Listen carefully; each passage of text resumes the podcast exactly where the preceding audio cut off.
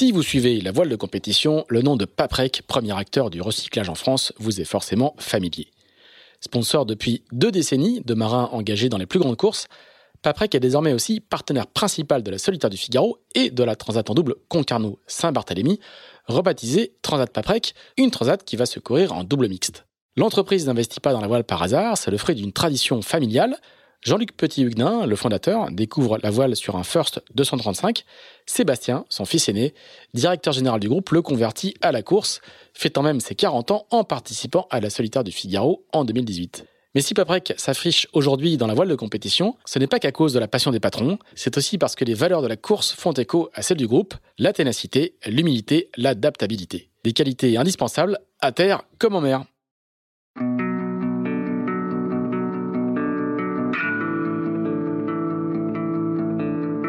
Bonjour, vous écoutez Into the Wind, le podcast des marins qui font des phrases. Into the Wind est produit par Tip Shaft, le média des professionnels et des passionnés de voile de compétition. Tip Shaft, ce sont deux newsletters hebdomadaires en français et en anglais, des podcasts, des événements, des formations ainsi qu'un festival de films et un studio de production de contenu que vous pouvez retrouver sur tipandshaft.com. Je suis Pierre-Yves Lotrou et je vous souhaite la bienvenue dans ce nouvel épisode d'Into the Wind.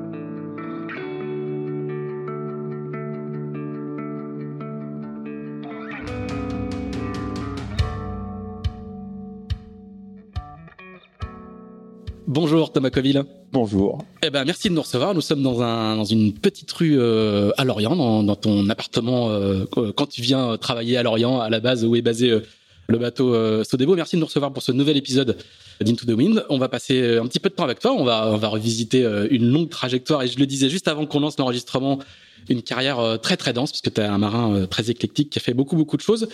On va parler, comme d'habitude, d'abord un petit peu de l'actualité. C'est l'hiver, il fait gris, il fait froid, on est en janvier. Qu'est-ce que fait un marin comme toi euh, dans cette, euh, cette intersaison? Est-ce que c'est le moment où se, se prépare et s'échafaude euh, les programmes à venir? Est-ce que c'est un moment un petit peu de creux où on prend un petit peu de recul? Qu'est-ce que tu fais, toi, traditionnellement, ces mois de janvier qui sont un peu les, moments de pause des marins professionnels?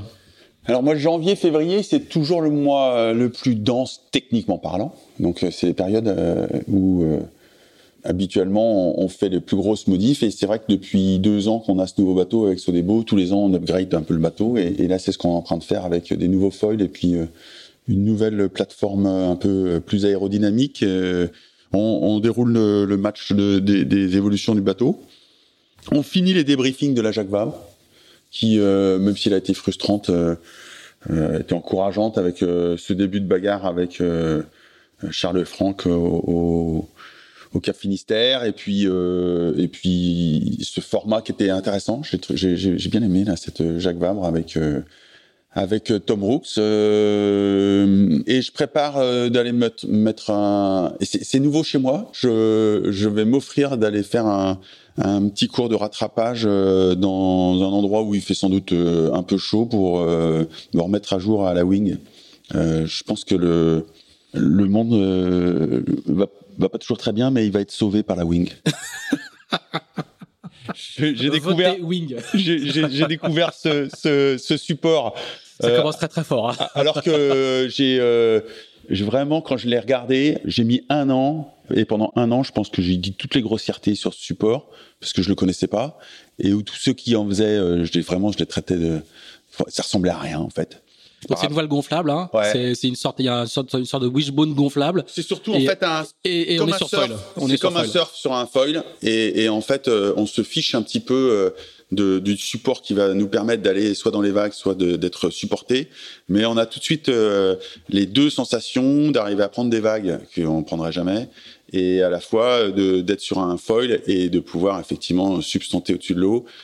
Et avec euh, Corentin Auro, euh, Quentin de la Pierre, euh, Quentin Ponroy ou, euh, ou, Axel ou même Nicolas Grolot. c'est quand même, c'était quand même pas facile de trouver un support qui fasse en plein hiver avec une cagoule sourire Nicolas Grolot et on y est arrivé. Donc j'ai bon espoir que la Wing sauve le monde. Est-ce que tu peux nous expliquer un petit peu qui est Nicolas Grolot? Alors Nicolas Grolot, c'est une figure emblématique de la Trinité, de la Trinité sur mer. Euh, c'est un chantier euh, qui sort quasiment tous les plus jolis bateaux euh, des 40 pieds notamment. Et, et, c'est un, un, garçon que j'aime beaucoup. c'est le constructeur des Mac, hein Ouais, c'est pour moi. préparateur de Jerry Roof. Ouais, voilà. ça. En fait, moi, moi, en fait, c'était préparateur de Jerry Roof, euh, figure emblématique d'abord de Locke euh, qui était comme hiver euh, et habillé pareil. Et, et c'est une valeur sûre quand tu es un peu en perte de repère. J'aime vraiment beaucoup, beaucoup partager avec Nico. Et voilà. Par contre, c'est vrai qu'il a, il, a un premier. Un, premier accès pas toujours facile. et donc la wing, la wing. Fait, brise, brise. Voilà, mais pour tout le monde. froideur d'abord. Pour, tout, le monde. Et, et on est, j'aime, j'aime bien me dire que je, je fais partie d'un, je, suis sur un sport qui est très vivant, comme une langue en fait, vivante, qui se renouvelle tout le temps et qui arrive à, me surprendre à chaque fois et à m'emmener euh, euh, sur des supports où j'aurais jamais imaginé, voire j'aurais, comme je l'ai dit, pu être euh, mauvaise langue ou, ou, ou, passer à côté. Et non, non, c'est, et ça se renouvelle tout le temps. Et ça, ça se rapproche de plus en plus de Monsieur Tout le Monde. Là, c'est un support où euh, toute une, une, famille peut s'amuser sur le même support. Donc c'est génial. Ce qu'il faut peut-être préciser, c'est que t'es, t'es plan fou, quoi. T'es un windsurfer de toujours. Ah ouais, là c'est. On, on, va, on, va, y revenir, mais c'est pas, il n'y a pas de hasard non plus. Non, et, et, et c'est un hasard incroyable. Euh, j'ai démarré la planche à voile sur la même plage que Thomas Rouxel. Donc euh, ah oui. la plage de Saint-Pabu, euh, Côte d'Armor. Et, et c'est dans les Côtes d'Armor, effectivement, j'ai commencé euh, les Côtes du Nord à l'époque, mmh. et, et, où je commence à faire effectivement à faire de la planche à voile euh, sur une big show. Un truc, euh, une porte les grange, un les truc. spécialistes ouais, ouais. s'en souviendront. Ouais, ouais, ouais. Et c'est c'est un, un, oncle adorable qui prendra du temps pour moi et qui m'aidera effectivement à découvrir ce support. Et, et depuis, ça m'a pas quitté. Ouais, je suis je suis planchiste à vie, c'est sûr. Alors on va, on va revenir, on va, on va, faire notre traditionnel flashback euh, juste après. Euh, quelques petites questions quand même sur la sur la saison qui s'annonce, qui est pas qui est pas neutre, hein, euh, parce que il y a une route du Rhum à la fin et ça sera ça sera un peu ton baptême du feu en solitaire sur sur ce sur, sur ce bateau-là. Comment ça s'annonce? Est-ce qu'il y a beaucoup de choses qui qui, qui vont changer? Est-ce que le est-ce que la classe ultime entre guillemets est en train d'arriver Comment ça arrive à maturité? Est-ce que c'est une nouvelle étape qui commence? Parce que là vous allez passer dans une phase solitaire qui a été encore peu abordé sur cette génération de bateaux-là, sur la génération précédente, beaucoup, un peu moins sur celle-là. Comment, comment tu vois un petit peu l'année à venir? Moi, je pense que de façon peut-être un peu laborieuse, ou euh, mais c'est des gros projets, des grands projets. C'était très ambitieux de, de, la part de tout le monde d'ailleurs, hein, euh, mais de, de, lancer cette classe ultime. Et c'est vrai que le, le point d'orgue qui va vraiment euh, faire en sorte que c'est vraiment c'est pris son sens. C'est sans, doute effectivement euh, la roue du Rhum qui arrive avec euh, quand même 6 voire 7 bateaux potentiels sur la, ligne de départ. Donc là, on commence à, avoir une vraie flotte, à avoir une bagarre qui, correspond à, ce qu'on avait imaginé à l'époque. Les prémices, c'était effectivement la Jacques Vabre cette année où il y en avait déjà 5 bateaux. Je pense qu'on va, on va réussir à à enfin, euh, avec euh, la route du Rhum, avec OC Sport, avec euh, cette classe ultime, euh, organiser et mettre en place un, un, vrai programme qui démarre effectivement là, avec euh, cette course autour du monde l'année d'après 2023. ça arrive vite. Hein. Ça, ça arrive vite. Et en, en fait, quasiment tout le monde est déjà dans cette projection. alors, c'est vrai que c'est peut-être notre problème, c'est qu'on n'a pas commencé une course qu'on pense déjà à la suivante, et c'est souvent un défaut. et, mais c'est vrai que c'est ambitieux, mais c'est ça prend forme. Et, et, là, pareil, on vit un moment assez unique et historique de se dire que le terrain de jeu va devenir la planète, que effectivement le ces grands bateaux vont être menés en solitaire, en course, et c'est une gestation qui aura été longue et fastidieuse, c'est vrai, je, je, le reconnais, mais qui, a, qui va voir le jour. Mm, mais avec, avec beaucoup d'interrogations quand même encore, parce qu'on arrive, c'est une, une, une, nouvelle frontière. Oui. Euh, je veux dire, vous êtes déjà, entre guillemets, relativement nombreux, enfin c'est un club assez fermé, avoir fait le tour du monde en solitaire en multicoque et à l'avoir bouclé, avoir navigué beaucoup en solitaire sur des bateaux volants, c'est déjà un, un, peu moins la norme, quoi. Ouais, c'est moins. Si, si, la première est une norme, hein, mais. Ouais, je, je, sais pas, mais, mais vu le, le plateau qu'il y a avec les personnes qu'il y a sur euh, chacun des bateaux, euh, c'est pas non plus. C'est les gens qui ont quand même, euh, que ça soit Charles, que ça soit Yves, euh, que ça soit Francis. Alors pour le coup, la référence, que ça soit François. c'est Armel. Enfin, je, je, je pense que j'ai pas de doute sur euh, et, et, là pour le coup il euh, n'y a pas d'imposteur. On n'a que avec des, des gens et, non je fais plus allusion au fait que le, le, les, bateaux on, enfin il y a, on voit bien quand vous faites des tentatives de trophée Jules Verne il y a des il y a la difficulté à boucler quoi. Ah ouais ouais ouais c'est sûr. Et même euh, là je, même une transat, il y a, chaque fois, c'est une incertitude effectivement de ces bateaux qui sont complexes et, qui sont devenus des bateaux fragiles. En fait, c'est des géants au pied d'argile mmh. où ces appendices qui sont dans l'eau nous exposent peut-être encore plus qu'avant à, à, toucher, à, à ce que ça marche pas, à ce que finalement une fois qu'on vole plus ou une fois qu'on est plus sur l'appui d'un seul des appendices dans l'eau, on, est très handicapé. Donc euh, oui, c'est certain. Je parlais plus euh, du, du, du, projet global de cette classe et du projet de cette flotte ou du projet d'avoir réussi à, à tant bien que mal à conjuguer que chacun avait envie de le faire et qu'on y arrive avec des chemins détournés, avec chacun ses sensibilités. Et, heureusement, et, tout le monde a pu le faire avec euh, la manière. Mais bon, c'est, c'est, on y arrive. Et ça, je trouve, c'est, euh, c'est une vraie victoire pour nous, nous, là, pour cette classe et pour les gens qui, et même ceux qui sont en dehors de cette classe, euh, parce qu'il y en a. Mais pour ces courses qui vont avoir lieu, c'est, je pense que c'est bien aussi pour euh, notre sport en France là, et puis pour la suite même euh, euh ce que ça va amener, je pense, au niveau international. Donc, je suis assez, en les cas, je suis assez content et euh, d'en faire partie et de faire partie de cette histoire-là et, et, de ses prémices et de, de ses premières courses. Et euh, c'est assez enthousiasmant en fait de, de, de, se retrouver challenger à démarrer une nouvelle histoire avec d'autres. Hmm. C'est pour ça que je parlais de nouvelles frontières. Oui, t'as raison, t'as raison. C'est pas le terme quoi. C'est pas le. Même si il y a du il y a du il y a du lourd. Vous êtes tous des marins très confirmés. Il y a, et il y a des équipes une part des d'inconnus. Et il y a des, et des, équipes, très, très, très, très très compétentes. Je je je pense que le niveau euh, qu'il y a dans chacune de ces équipes ultimes est assez impressionnant. avec toute modestie garnie, mais tire aussi euh, le, le, milieu vers le haut euh, dans, dans ce ne que, que par le volume. Par le volume, parce que ça recherche, parce que ça pense, parce que ça construit, parce que ça justement ça casse, ça recommence, et, et euh, tous les gens et les acteurs autour, euh, chantiers, architectes techniciens, euh, équipiers, euh, tout, tout ce qu'il y a autour euh, et de ce que ça génère. Euh, alors pour le coup de, ruissellement pour, pour, par rapport à ça. Et l'inverse est vrai. tous les ultimes se nourrissent de ce qui se passe en IMOCA, en 50 pieds, en multi 50. mais ça, ça, fait finalement un Là, quand on est à Lorient, même l'hiver, et alors le mieux, c'est quand même au printemps, quand les bateaux se remettent à l'eau, machin, et quand on va sur ce ponton c'est hallucinant du niveau de, l'homogénéité de ce qui se passe ici et de ce qu'on vit. Et, euh, alors pour le coup, quand on fait la rétrospective, euh, c'est extraordinaire, quoi. Je, je, je, je, suis tellement enthousiaste, je suis tellement euh, content de vivre ça. Du mini transat aux classes 40, aux multi 50, aux IMOCA, Figaro. au Figaro, et, et, sur le même ponton, euh, et jusqu'aux ultimes, et avec euh, finalement euh, une simplicité, ça rentre, ça sort, ça fait les maves de port, ça cède, ça dit bonjour, ça. Euh, et au début, le ponton était fermé. Hein. Il y avait une barrière avec un code au tout début.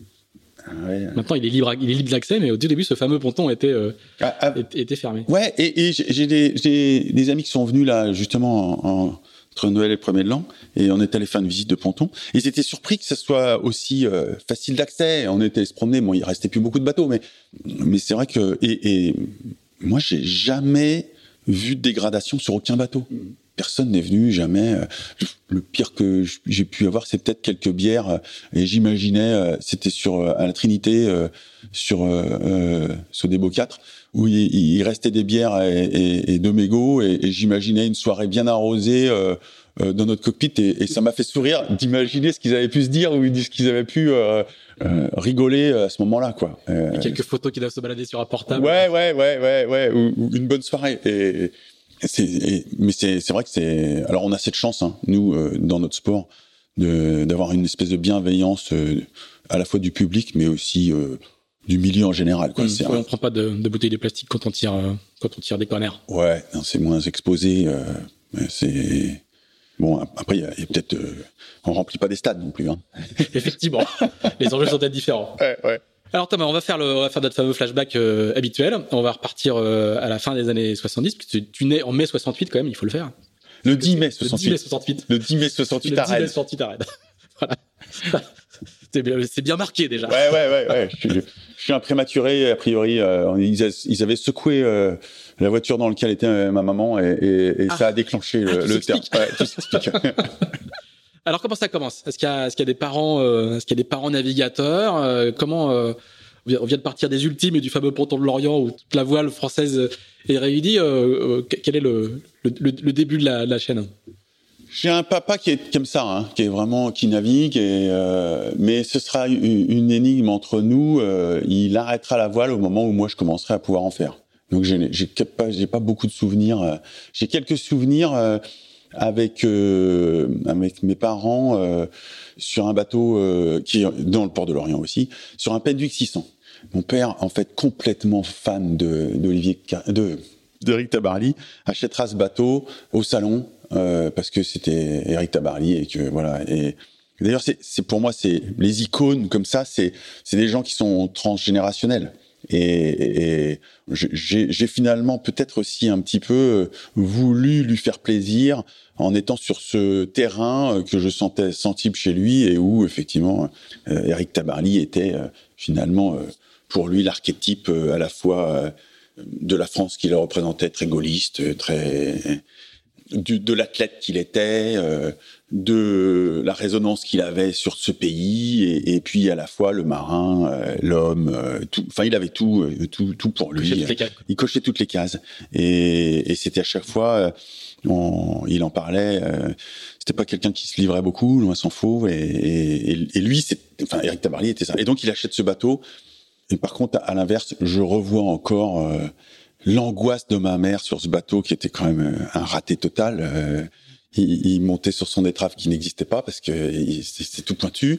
Euh, au portant, c'était une catastrophe. Au, au près, c'était mais mais c'était un bateau froid en plus euh, quand on était dedans. tout, en alu, tout hein, en alu. Donc avec une corrosion terrible. Enfin, et c'est ça au port, dans le port de Les Ardrieux. Donc, donc ils ont ce petit bateau. Moi, gamin, c'est on, part de Saint-Brieuc, on va à Les Ardrieux, faut se lever à 6 heures le matin pour avoir la marée. Enfin, c'était c'est tout de suite une logistique terrible.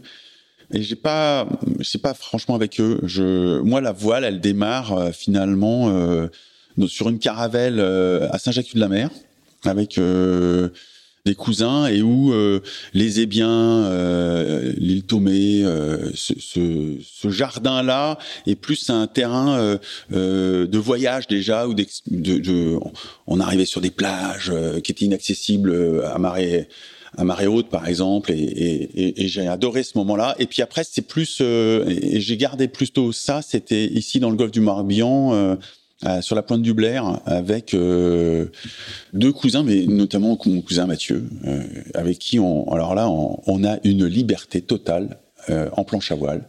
Mon oncle à l'époque a une windsurfer avec le, le wishbone et une Dufour, donc il y en a deux, et tous les deux, on part.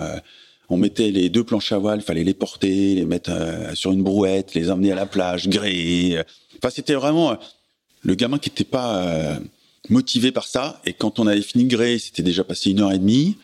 On, on partait dans le golf et, et, on en reparlait il y a pas très longtemps.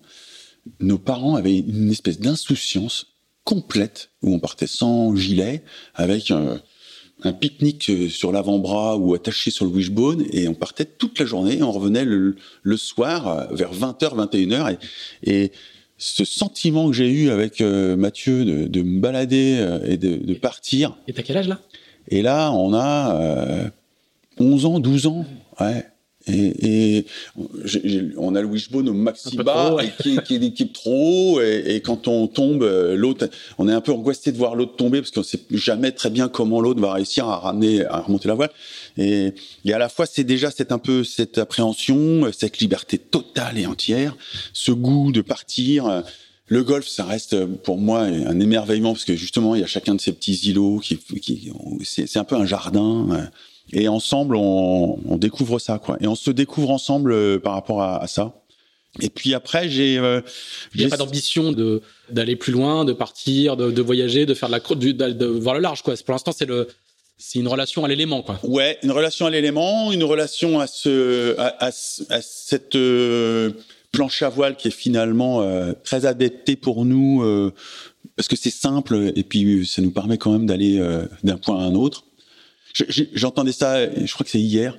finalement, la vie, c'est c'est d'aller d'un point à un autre en essayant de se cogner le moins possible. et, nous, là, on allait d'un point à un autre et on, on se cognait pas trop. On était, on était vraiment heureux. Je crois que c'était vraiment, on a, on a découvert ce bonheur ensemble. En plus, j'ai quand tu rencontres ça et puis tu le partages et tu sens qu'effectivement euh, euh, avec quelqu'un d'autre tu, tu, tu, ressens ça, tu as cette émotion là. Encore une fois, c'est pareil, l'athlète, c'est quoi? C'est il a une émotion qui génère une sensation et qui fait un mouvement. Et, et c'est un peu un, un tripode qui, qui, avance comme ça, petit à petit, puis qui se trouve euh, son émotion, la sensation que ça génère, le mouvement, bon ou mauvais.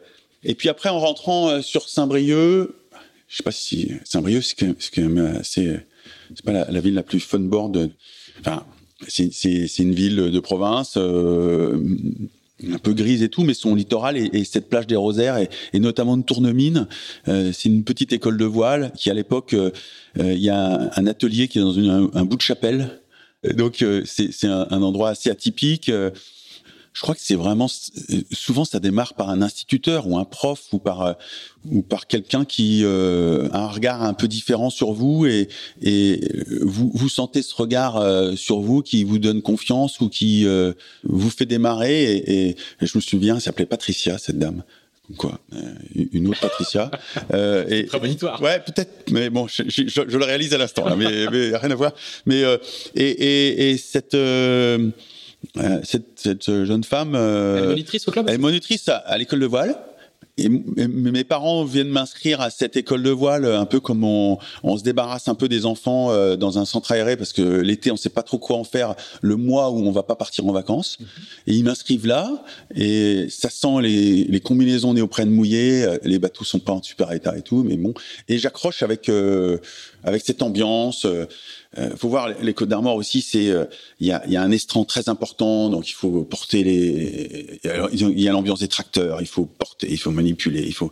Et mais par contre, ça fait finalement euh, une vie de colo euh, qui me va bien.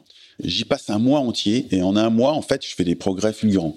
Et à la fin de, de, de l'été, elle vient voir mes parents en disant mais vous savez que l'école continue aussi l'hiver et s'il veut s'inscrire, on serait content de l'avoir et tout. Et mes parents font non non non non, c'est trop loin. Et là, c'était bien, mais et là, je, dis ben moi, j'aimerais bien. Euh... Et en fait, euh, je vais insister un peu et puis euh, je vais leur, leur promettre que je, ça les dérangera pas. Et je, décide de, de, faire le, le chemin qui était de Saint-Brieuc jusqu'au Rosaire. C'est euh, un peu ouais, 13-14 bornes avec des hauts, enfin il y a des falaises et tout. Enfin c'est, faut, faut avoir la motivation d'y aller. Et je fais un hiver entier avec eux et ça me plaît beaucoup. Euh, et là, je démarre par le laser radial, alors que moi, toute ma vie d'athlète aura été euh, ombragé par ça. Je, suis un petit garçon chétif. J'ai grandi en fait très très tard et j'ai un complexe terrible sur mon physique. Je suis vraiment, euh, je, je fais euh, 1m55 en seconde. Je, grandis très tard et et pour autant, dès que je suis sur l'eau, je me sens pas regardé, jugé. Euh, finalement, euh, le support qui me porte fait que finalement, euh, ce corps maladroit et, chétif et, me, gêne plus trop. Et, et même quelquefois, dans le petit temps, bah, j'en fais un atout. Et c'est vrai que ça, ça me, ça m'émeut et j'accroche avec ça.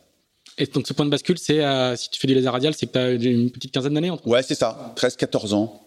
Et en même temps, l'adolescence, vraiment le. Et en même temps, à ce moment-là, c'est plein de questions quoi. Ouais, ouais, t'es es dans dans dans ce ce Y de l'adolescence où, où tu cherches un peu ta voix et puis là t'en trouves une euh, où euh, en plus quand t'es pas très bien dans, tes basques à, l'adolescence, comme ça peut arriver. Euh, je, trouve ce support et je trouve cet endroit euh, où, euh, quand dès que je suis sur l'eau, j'ai encore vraiment la sensation du vent sur la joue, dans les cheveux, le, sel. j'ai un coup de foot pour l'élément et, et ce que ça me procure comme émotion, comme sensation. J'ai pas trop encore à ce moment-là de d'envie de, de, de régate ou de mais c'est dans cette école de voile où euh, pour faire des gammes eh ben on fait un parcours et puis on commence à faire des, départs et, et, là ça naît un petit peu et, d'arriver à devant euh, devient quelque chose qui qui naît comme ça, mais mais euh, c'est pas au départ euh, une, une, pulsion de, de, de, de, régate ou une pulsion. Euh, c'est c'est un peu plus. On est encore dans la sensation, quoi. Complètement, complètement. Et en même temps que ça, mes parents font la rencontre à Saint-Brieuc du champion en voile qui rayonne sur toute la Bretagne, qui s'appelle Patrick Eliès qui est le, le skipper qui gagne l'aurore. L'ancêtre de la solitaire. Ouais, l'ancêtre de la solitaire, et qui, à Saint-Brieuc, vraiment... Et mes, mes, parents se lient d'amitié avec Patrick et Annie, et du coup, on a cette chance qui nous emmène à Bréa, sur un bateau qui était autre chose que le Penduc 600, et, et qui était en fait ben, les, les, églantines ou qui étaient effectivement les morbiques, qui étaient effectivement euh, tous les bateaux de, de la famille Eliès. Euh, et il y a Yann Eliès qui est là? Et il y a Yann, évidemment. Yann et Antoine. Et je découvre finalement aussi cette partie euh, de, de la famille Eliès qui nous emmène dans, dans les petites cuvettes où, où Patrick et Annie ont... Patrick, il, il met l'encre pile poil au bon endroit, ça devient un paradis de nouveau, de découverte. Euh, lui, il plonge. Euh, euh, Annie est toujours souriante et, et, et agréable. Et, puis Yann, il est un petit peu plus jeune que, que moi, est plutôt de l'âge de ma sœur, mais on se retrouve et on se croise à ce moment-là. Et du coup, je me retrouve à faire une ou deux régates avec avec Patrick, mais vraiment, on était souvent dans la jupe hein, derrière. et, et l'est intelligent. L'est intelligent, ou, ou à, à, deux trois reprises, je me retrouve à, à faire l'équipier d'avant parce que j'étais léger et, et, euh, et Patrick n'était pas d'une patience ni d'une d'une pédagogie. Euh, ouais, en fait, il était meilleur tout seul tout le temps, donc euh, voilà. Et, et là, il, il a cette euh, pareil, ce regard euh, très très bienveillant et beaucoup plus euh, finalement juste que peut voir mon, mon, mon, paternel et il me présente à, à un garçon euh, qui va vraiment changer beaucoup de choses pour moi, euh, qui s'appelle Bruno Jourdain. Et en fait, dans ces régates de quartier autour de, des Côtes d'Armor, euh, il y a des, des, les Tresco, il y a euh, les Tours de Bretagne, il y a euh, les, les, voilà, c'est ça. Et, et, que ça soit à, à Tréguier, euh, que ce soit euh, surtout à, dans, à Morlaix, donc avec ses courses autour du château du Taureau, et puis à Carantec, le fief de, de, de Bruno, toute une une, une, fratrie là qui, qui à la fois s'amuse, qui à la fois euh, régate, qui à la fois euh, et puis Bruno, euh, il a cette exigence euh, et, et, à la fois ce regard très très très fort et qui, qui vraiment va me séduire complètement. Je, je, vais je vais je vais être complètement, je vais rentrer dans cette histoire de de, de ce garçon qui est plus âgé que moi. Hein qui en plus a, a ce bras euh, un peu énigmatique, euh, qui cache dans ses cirés. Euh, il fait tout de sa main gauche. Il a, il a, il a cette. Il faut expliquer un petit peu. Hein, coup, il a eu un accident. Il a eu un accident de moto le jour de ses 18 ans. Un copain qui, comme cadeau d'anniversaire de ses 18 ans, lui, lui offre un, un, tour en moto. Et puis, ben, Bruno il a cet accident euh, qui, qui lui voudra effectivement d'avoir ce, ce, ce, bras handicapé. Et, et donc ça va pas l'empêcher de regater. Hein, et, au contraire, et au contraire, il en fait. Alors là, là, si on parle de résilience, là, il en fait une résilience incroyable. Et moi, je me retrouve euh, dans cette famille Jourdain avec Estelle, avec sa sœur et tout. Euh, et vraiment, je, je, je rencontre ce, ce, Et là, je me mets à faire les allers-retours en stop où il euh, n'y a pas de blablacar. Hein. Là, il faut avoir envie. Hein. Pareil, euh, en train, en stop, et je vais à Morlaix. Il y avait la famille Clèche. C'était et, tous ces gens euh, m'accueillent. Euh, il y avait des, soirées euh, après les régates au château du Taureau qui étaient bien arrosées, qui étaient qui très conviviales, qui étaient très festives. Et donc Bruno, en classe 8, me donne pour le coup le goût de la régate. C'est le c'est le patron du class pit à ouais, ouais, ouais, ouais, c'est lui. Qui est un monotype très très couru, qui est le, qui, est, qui est vraiment, le, monotype de régate. Le euh, monotype de, de référence. Mmh. Le monotype de référence qui va du match race jusqu'à, effectivement, euh, dans toute l'Europe, enfin, surtout en, en, Espagne, mais euh, aussi en Italie, mais ouais, ouais, c'est, c'est le. du, du J80 aujourd'hui, quoi, pour, c'est ça. Pour, pour, résumer, quoi. Ouais. Et, et Bruno est, est la référence. Et il est très bon avec des bateaux qui s'appelaient Lord Jiminy et c'était euh, et, moi je passe des heures à, peaufiner ce bateau. Je comprends aussi que c'est très technique et je comprends que c'est un sport mécanique. Avec lui, et la rigueur de ça. Et ça s'arrêtera sur une anecdote horrible que je, voudrais confesser. Et euh, on fait un Spi West France. Et souvent autour de ce week-end pascal euh, du, du, du Spi West France à la Trinité, il y a le changement d'heure.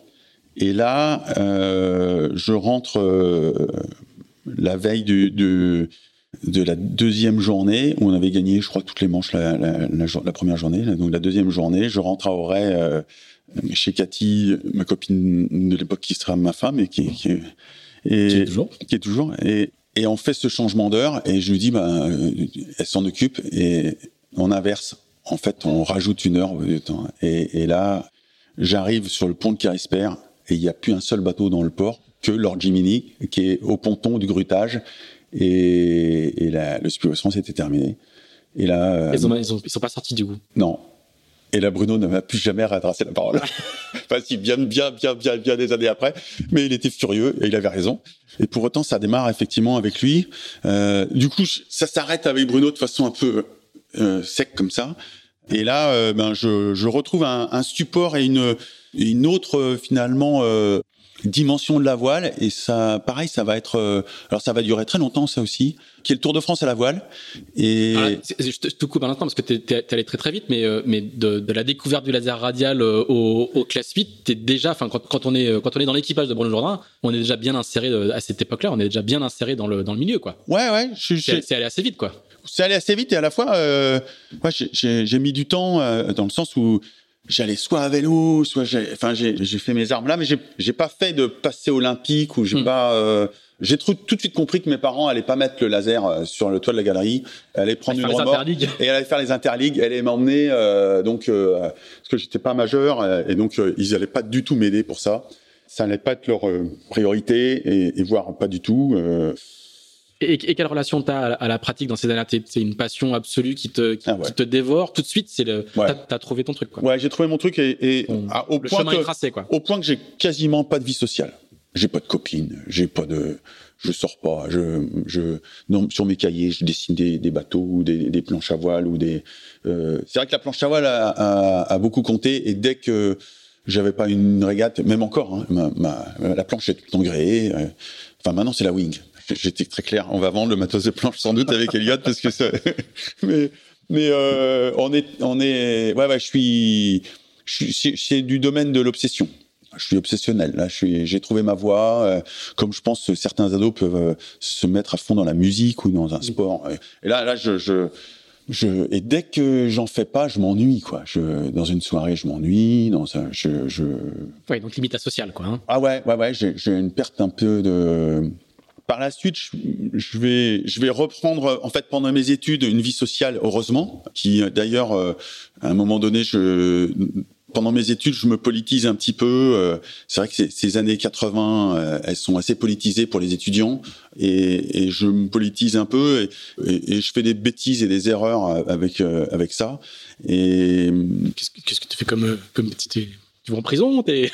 Non, je je je me prends euh, en faisant une rencontre avec un, un réfugié kurde euh, à Lannion euh, qui fait mes, les études avec nous euh, en informatique. Euh, je me prends pour sa cause et, et je me dis, je peux pas laisser, enfin laisser ça. Je, je, je suis vraiment et donc il est kurde turc, donc comme quoi l'histoire avance pas beaucoup. Mm. Et, et, là je me dis qu'est-ce que je peux faire? Et là, je me mets à, à avoir des velléités euh, en louant un, un véhicule ou des véhicules, euh, de faire du, de faire, de passer en fait euh, des, des et de permettre à des migrants de rentrer en France. Et il y a cette liaison avec l'Allemagne, parce qu'en fait, il y a beaucoup de Kurdes euh, qui vont en Allemagne. Il y a beaucoup de Turcs en Allemagne. En, et de Turcs en Allemagne. Et euh, je parle allemand, et, et euh, c'était le mur de Berlin, 89, le mur et tout. là, tout ça, ça se mélange un peu dans ma tête. je suis un Européen convaincu. et là, les RG arrivent et, et, et, rentrent, et, parce que là, ils ont compris mon truc, et là, ils ils arrivent à la maison et, et là ils, nous, ils me font comprendre et ils nous font comprendre que ça peut pas continuer à aller plus loin. D'accord. Et et, et, et, ton, père, ton père il réagit comment du coup? Ah bah là c'est violent, ouais, ouais. c'est pas et là je comprends que soit je je me radicalise par rapport à ça, soit je je retourne un peu ou je me re je me remets dans, dans ce qui m'émeut et dans ce qui justement m'extrait un peu de cette politique, de cette actualité ou de et je retourne faire du bateau à voile. Donc, euh, mais c'est vrai que je, je d'ailleurs j'ai toujours ce ce regard sur l'actualité. C'est ce que je veux dire. T'as gardé une sensibilité quand même. Ouais, ouais. J'ai une sensibilité à l'actualité. Moins asocial qu'avant. J'ai des amis euh, qui sont effectivement dans, dans le journalisme, dans l'éducation. Euh, j'ai encore ces conversations euh, politiques, mais qui sont alors complètement privées et qui quasiment personne ne m'entend jamais parler de politique ou de mes convictions ou de ce que j'en fais, en dehors peut-être euh, de ma position sur SOS Méditerranée, qui, qui effectivement est mon acte politique du et qui, qui plusieurs marins. Hein. Ouais, ouais, qui, et qui, euh, se, qui trouve son origine là, sans doute. Mm. De, on, de... on, va rappeler, hein, c'est une, une ONG. C'est une, ONG dont, dont l'objectif est de, est de sauver, de ramasser en mer. Les, non, non, les... c'est une ONG dont l'objectif est de faire respecter le droit maritime. Voilà. Et que nous, en tant que marins, on, on est. Euh... En l'occurrence, ça se traduit par du sauvetage de migrants. C'est ça, c'est ça. Mais on, on, sauve juste en respectant le droit et, et, et la règle que quelqu'un qui aujourd'hui est en mer et en détresse, on est, c'est un devoir qu'on a de devoir effectivement aller les secourir. Après, la question se pose de euh, qu'est-ce qu'on fait après des gens qu'on a secourus, euh, où on les ramène, euh, qu'est-ce qu'on en fait, tout ça, c'est un autre sujet. Alors pour le coup politique, mais mais euh, le sauver les gens en Méditerranée ou en Manche, Oui, euh, c'est pour le coup c'est un droit. Et un jour, on aura effectivement à, à répondre de ça. On n'est pas aujourd'hui aujourd'hui en Europe euh, capable de répondre à, à ce. Donc euh, oui, il y a, y a cette association qui s'y est mise. On est quelques coureurs. euh, Je crois que c'est François qui a été le, le premier à se mobiliser sur ce sujet. Et, et je, je c'est- mon acte politique aujourd'hui, euh, peut-être euh, avec les restos, euh, qui, qui, qui et qui prend sa source là. Mhm. Mais j'aurais pu basculer effectivement peut-être euh, à ce moment-là. Alors tu, du coup, tu, tu, tu, tu retournes euh, Ouais. à, la, à la- à la voile. Et euh, il y a, c'est c'est un projet de vie déjà ou c'est euh, euh, il y a des envies de professionnalisme, il y a des, il y a des projections lointaines ou Non, non, euh, non. ça reste un, un kiff euh, Non, non, c'est je, je, post-ado? je en fait je crois que je me l'interdis un petit peu pour pas justement. J'ai peur que le fait de devenir professionnel n'altère la la passion qui m'anime de le faire. Je C'est-à-dire que tu envisages quand même cette possibilité. peut-être euh, de façon secrète, mais je suis plus à ce moment-là. euh, encore une fois, je suis vraiment un, un- un petit garçon, un ado et, un jeune homme assez timoré. J'ai j'ai cette peur du paternel et de ce qu'il projette sur moi, et donc du coup, je suis un, je suis un je je je- j'ai pas encore osé affirmer ce que j'ai envie de faire. Donc je, je fais des études pour lui faire plaisir. euh, Je je suis vraiment euh, euh, je, je- faut pas que je fasse trop de vagues. Hmm. Et c'est le cas de le C'est le dire. prix de la liberté. C'est le cas de le dire. Il faut pas que je fasse trop de vagues. Et, et or là, j'ai, j'ai- mais je, je sens que j'ai ce caractère au fond de moi euh, qui à un moment donné va exploser. Hmm. Et il explosera plus tard, effectivement. euh, et Alors la combustion lente, elle se fait comment? Euh, en fait, je, je je découvre cette épreuve assez incroyable quand justement on n'a pas ce, ce support olympique et machin, qui est le Tour de France à la voile, qui part souvent euh, à, ce- à cette époque-là de Dunkerque et qui va partie de Dunkerque. et qui va jusqu'à Menton. Et euh, Yannick Dupetit, dans les Côtes d'Armor, euh, Côte du Nord à l'époque, gagne en 85. Euh, waouh. et, et, et Yannick est avec sa, sa bande là, vraiment un, un, un, monsieur qui, enfin un, un jeune homme hein, euh, à l'époque en 85, ils sont pas, ils, c'est encore autant. Et euh, ils prennent, ils mettent une marée à tout le monde et gagnent le Tour de France. Donc euh, c'est génial. Et, euh, et donc ça rayonne un petit peu dans notre euh, dans notre village. Et, euh, et, et là, je, je rencontre aussi à la Trinité-sur-Mer, euh, d'ailleurs avec avec des, ça m'amuse parce que je les ai retrouvés l'autre jour, euh, les frères Ramon euh, qui avaient un, un, un sélection parce que c'est sur un sélection que ça, sur des sélections que ça se faisait à ce moment-là les les Tours de France. Et euh, pareil, cette famille euh, m'adopte un petit peu, euh, je fais des régates avec eux. Et là, je rencontre Gilles Lecause, qui effectivement est un des bateaux professionnels pour le Tour de France à la voile. Puis euh, il y aura euh, Pays de Vannes euh, avec euh, euh, Loïc Fournier-Foch. Et le premier qui finalement me, me fera comprendre qu'il y a un peu de professionnalisme, c'est Hans Buchholz, avec euh, le bateau euh, Décathlon Wascal. et où ce Hollandais qui arrive de nulle part, qui est quand même un, un mec un peu atypique, euh, qui est, qui est, pas du tout aimé dans le milieu, qui il me recrute comme équipier d'avant et je me retrouve à naviguer avec lui. Et on navigue. Très pro, hein, il, lève, il, lève, des gros budgets. Voilà, Quand il fait la mini, il a, il a un bateau incroyable. C'est là où, euh, avec Hans Buchholz, euh, je comprends que c'est très pro et que il va, il faut mettre de la rigueur là-dedans, il faut de l'argent. Et le, le modèle hollandais d'Hans Buchholz fait peut-être ce passage un petit peu à me dire euh, qui, qui effectivement ça, ça ça part de là, ou ça part comme ça, ou ça s'écrit comme ça. Ça ouvrira aussi sans doute la brèche d'avoir envie d'aller naviguer avec des étrangers, euh, avec Hans. On s'entend bien. On gagne un Tour de France euh, avec lui. On fait les courses d'avant-saison, mais toutes les courses d'avant-saison. Donc c'était un programme, pareil, c'était avec les convoyages et tout, euh, avec mes études à ce moment-là, faut quand même jongler, quoi. Hein. je, je suis pas, je suis pas présent à tous les cours quand même, quoi. Et et donc euh, le Tour de France à la voile, on va, je vais en faire euh, une, bonne dizaine. Et ça va, ça va vraiment me, me, me prendre. Euh, d'ailleurs, je vais, je vais en faire un qui va, qui va me plaire beaucoup et qui va m'aider aussi beaucoup. C'est celui que je vais faire avec, comme skipper, avec l'école polytechnique. Et là, je finis en fait mes études. Skipper sur le Tour, c'est un statut quand même là. Ouais, ouais. skipper sur le Tour, et c'est la première fois. Ouais. C'est pour ça, c'est la première fois que j'accède au fait d'être skipper du bateau. On est en 1990, hein, si mes, en 90. mes notes sont bonnes. Ouais, ouais, j'ai essayé de retrouver ça aussi. En 90, Tour de France à la voile. Et là, euh, comme quoi, c'est, on en parlait là, c'est, c'est à chaque fois en fait des, des familles qui ou, ou, des groupes qui m'emmènent, qui me, j'ai besoin d'avoir euh, cette euh, cette sensation du groupe avec avec moi. Et là, l'école polytechnique avec euh, toute l'équipe qui est avec autour de, de, de, moi, je tombe avec des, des garçons d'abord. Les mecs, ils comprennent vite, ils sont super motivés.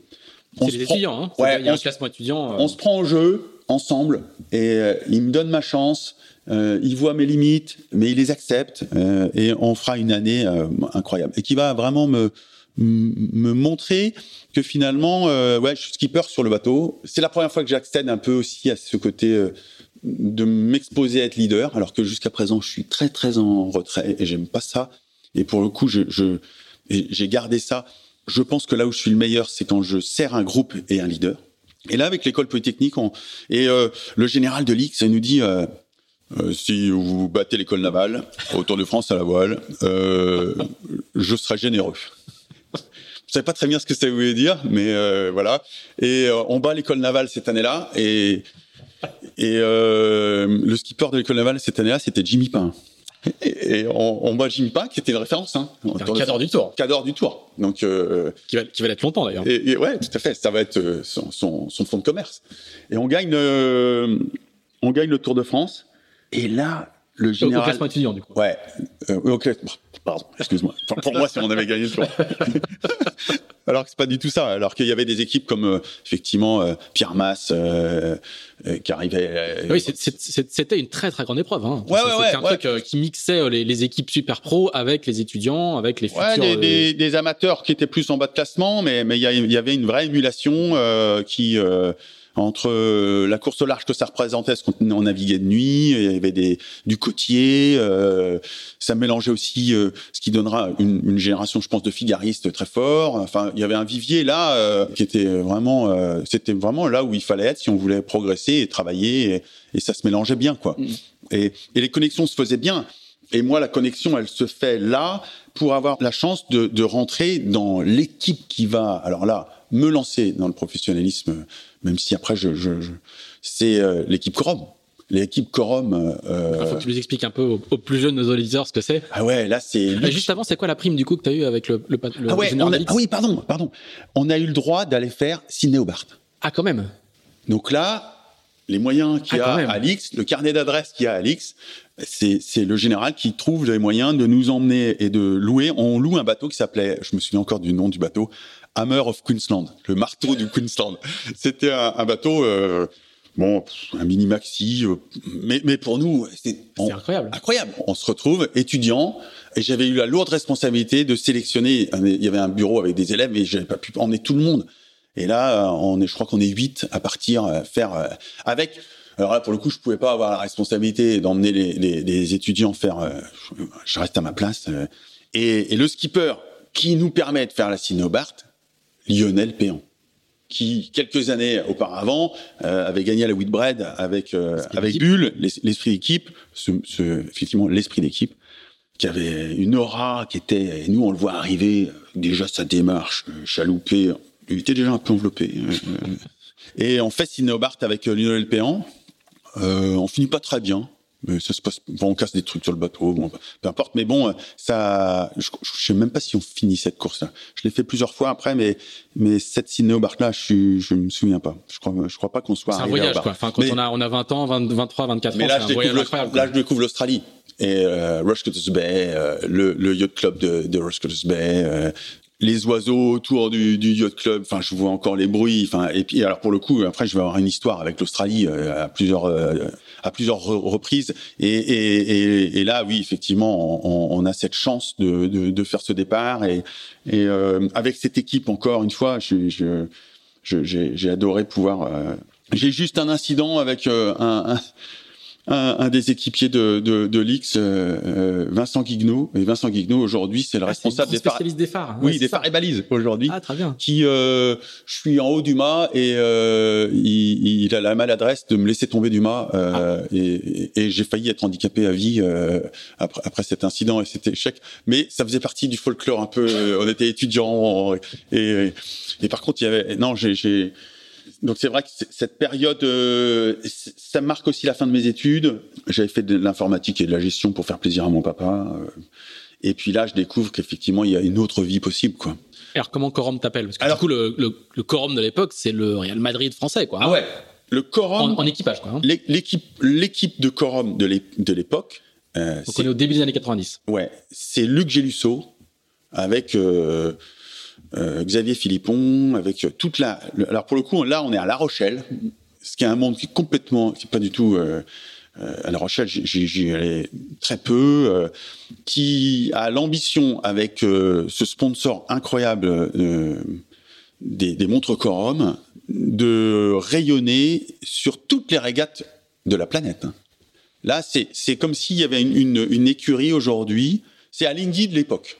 C'est TP52 d'aujourd'hui avec euh, la classe euh, qui s'appelait 50 pieds, 50 pieds UR, où on partait. Euh, le, début de saison, c'était Miami, mais après, on faisait Newport. Après, on faisait Porto de Cervo. Après, on faisait Saint-Trope. On faisait. Enfin, il y avait un circuit qui allait après à Coves on montait après en Suède et on finissait effectivement. Euh, on, la voile très anglo-saxonne. Très anglo-saxon. Que de.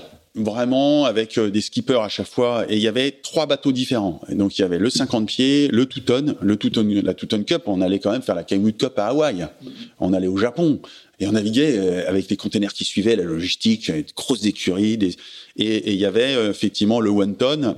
Euh, et moi, j'étais sur le one ton. J'ai fait pourtant beaucoup de 50 pieds. J'ai fait tous les bateaux. Donc là, je me retrouve à, à comment, voyager. Comment t'es recruté là-dedans? Et je suis recruté là-dedans par le Tour de France à la voile. On est jeune étudiant, euh, je fais de l'informatique, euh, ça les intéresse, euh, surtout je suis disponible. Pourtant, c'est les premiers cachets. On est payé.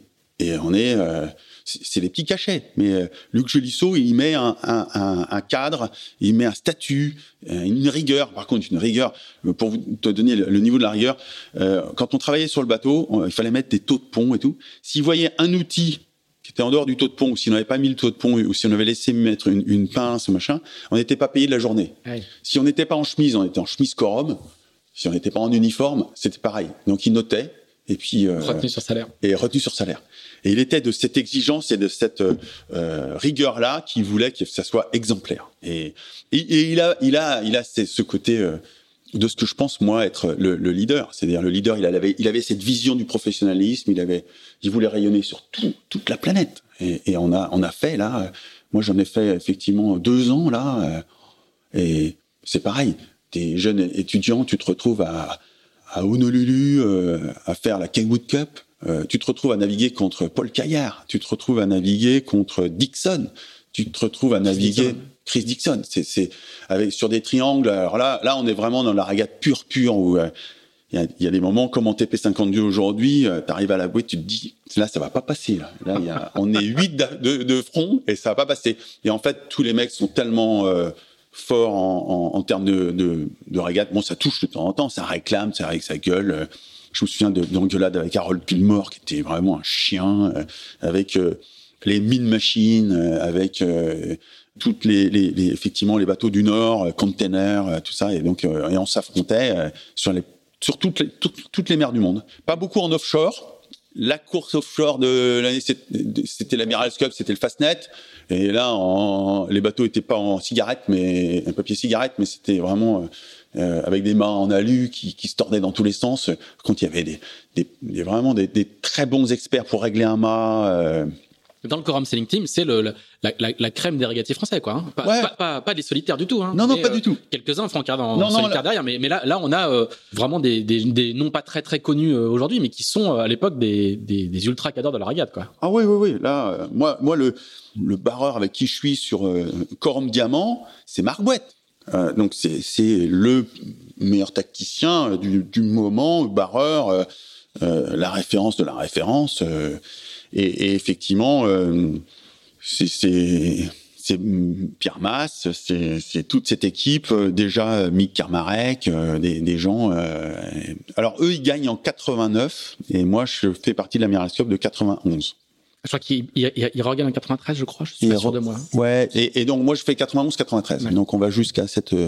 Mais en, en 89, il gagne, je crois, et en 93 aussi, on gagne, mais pas dans toutes les catégories. Euh, mais, mais pendant toute cette période-là, c'est incroyable. C'est aussi le, le, réseau un peu qui, qui, là, pour le coup, se tisse à un niveau professionnel et, et, et où je rencontre des étrangers, où euh, j'ai un vrai plaisir à, à, à, retrouver des gens, mais c'est pas paraître incroyable, mais on avait des t-shirts d'ailleurs, euh, c'était No Palm, No Race. Partout il y avait des palmiers, on allait regatter. Donc euh, on, on, se voyait un mois à Miami, puis on se retrouvait euh, deux mois après à Saint-Trope ou à Palma ou, ou et, et, et on montait, on démontait les bateaux. On était aussi des manœuvres, hein. on tirait les boulons, on, on, mettait les bateaux en container sur des sur des des, des, des camions. je me souviens d'ailleurs d'un d'une one ton où on monte avec un là c'était avec Port du Crouesti euh, donc un, un one ton d'ici parce qu'il y avait une sélection pour l'Amirals Cup et donc il y avait plusieurs équipes qui se qui se présentaient et, et avant l'Amirals Cup et c'est vrai que c'était et là en fait c'était avant Corum ça puisque c'était l'époque Jaffrésic avec euh, Diamant Bleu avec euh, Port du Crouesti avec euh, CGI là moi je, je... Et, et encore une fois toute cette période là pour moi la voile ce n'est qu'un sport d'équipe c'est qu'un sport de groupe. J'ai absolument pas, même euh, dans ma tête, euh, d'idée de faire du solitaire.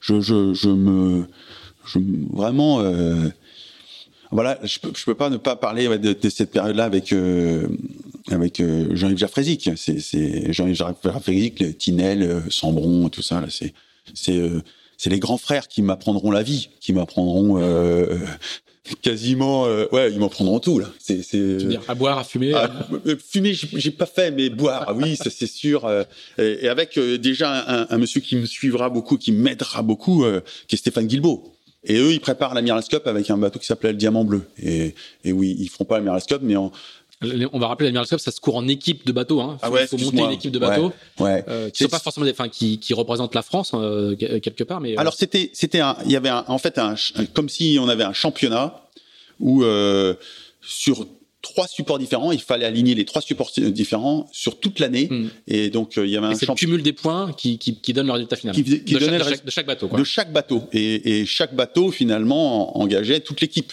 Donc, c'était, et c'était sur une très longue durée. Donc, il fallait, euh, sur toute l'année, être présent dans toutes les courses, marquer des points sur chaque épreuve, avec chaque bateau, avec chaque équipage. Et donc, ça, ça demandait une logistique et une, une permanence de l'effort qui était colossal. Et oui, c'est l'équipe Corum qui a monté ça. C'est ça, c'est sûr que euh, euh, et, et qui a fait ce vivier de toute notre génération, je pense. Hein, à, à, cette époque-là, c'est eux qui lancent le, le qui lancent le truc. Et, euh, et, à partir de quel moment tu te dis bon, moi, je vais faire ma vie là-dedans hmm. Parce qu'il y a quand même un moment où, euh, enfin, tu, tu vas, tu vas quand même vaguement tenter d'avoir une vie de, de salarié lambda dans une entreprise. Alors c'est beaucoup, beaucoup, beaucoup plus tard. Beaucoup plus tard, d'accord. Ouais. Là, euh, en fait, ça met euh, du temps. En fait, tu, tu fais de, de, de la course à dans les plus grosses équipes qui soient sans te projeter plus loin que ça. Le, le premier vraiment cachet que j'ai, c'est avec Corob. Parce que là, Luc est très, très réglo par rapport à ça. Et il, Mais ça, te, ça, te, ça, te, dit pas que tu vas en faire ton, ton métier, quoi. Non, non, parce que c'est encore très aléatoire et parce que euh, j'ai pas franchement de projection de quoi que ce soit.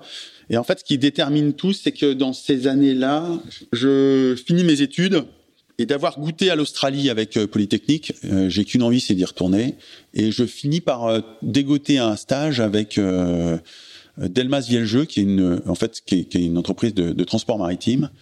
donc, je, je, sens que j'ai quand même des, envie de rester dans, dans ce milieu, mais, là, c'est vraiment très professionnel.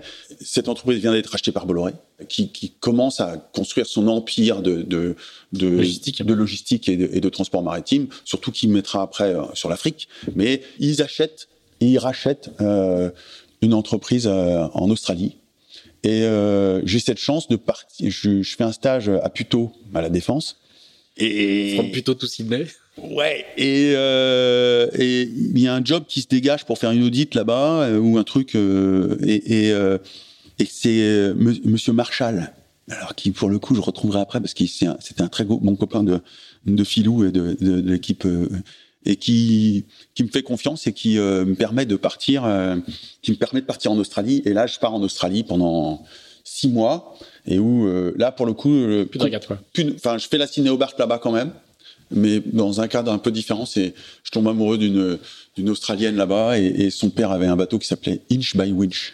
Et, donc je ferai la Sydney Bart avec eux et, quelques courses. Là, je découvre plutôt euh, le skiff. Euh, alors pour le coup, là, c'était à l'époque des, des, bateaux à échelle et euh, que ça soit en, en 18 pieds, 16 pieds, 14 pieds dans la baie de Sydney. Mais surtout, je découvre la vie. Et, là, je me libère. J'avais besoin d'aller à l'autre bout du monde pour me libérer de l'emprise familiale et de, de, ce que j'avais effectivement euh, euh, vécu comme éducation. Euh, et là, je découvre que j'habitais Bondi Beach, Campbell Parade, vraiment face à la mer. Tous les matins, j'allais surfer. Je sortais de la douche sur la plage, sur la, sur la plage. Je laissais mon surf au surf shop. Je prenais le bus, je descendais à la city, je bossais là-bas. Et pendant six mois, là, je découvre la vie. Et là, je, je me dis, bah, c'est la vie que j'ai envie de mener. C'est ça que j'ai envie de faire. Je me sens bien, je me sens je me sens heureux, équilibré, j'ai trouvé mon équilibre. Et puis, bah, je, j'envoie à la fin de ma mission, j'envoie un, message à Paris et, euh, chez Bolloré. Et puis, je leur dis, bah voilà, je, suis prêt à rester là. Ils sont prêts à m'accueillir. Et là, je reçois un fax parce que c'était pas des mails. Hein. Je reçois un fax de retour. On dit, non, non, votre mission s'arrête là. On a prévu autre chose pour vous.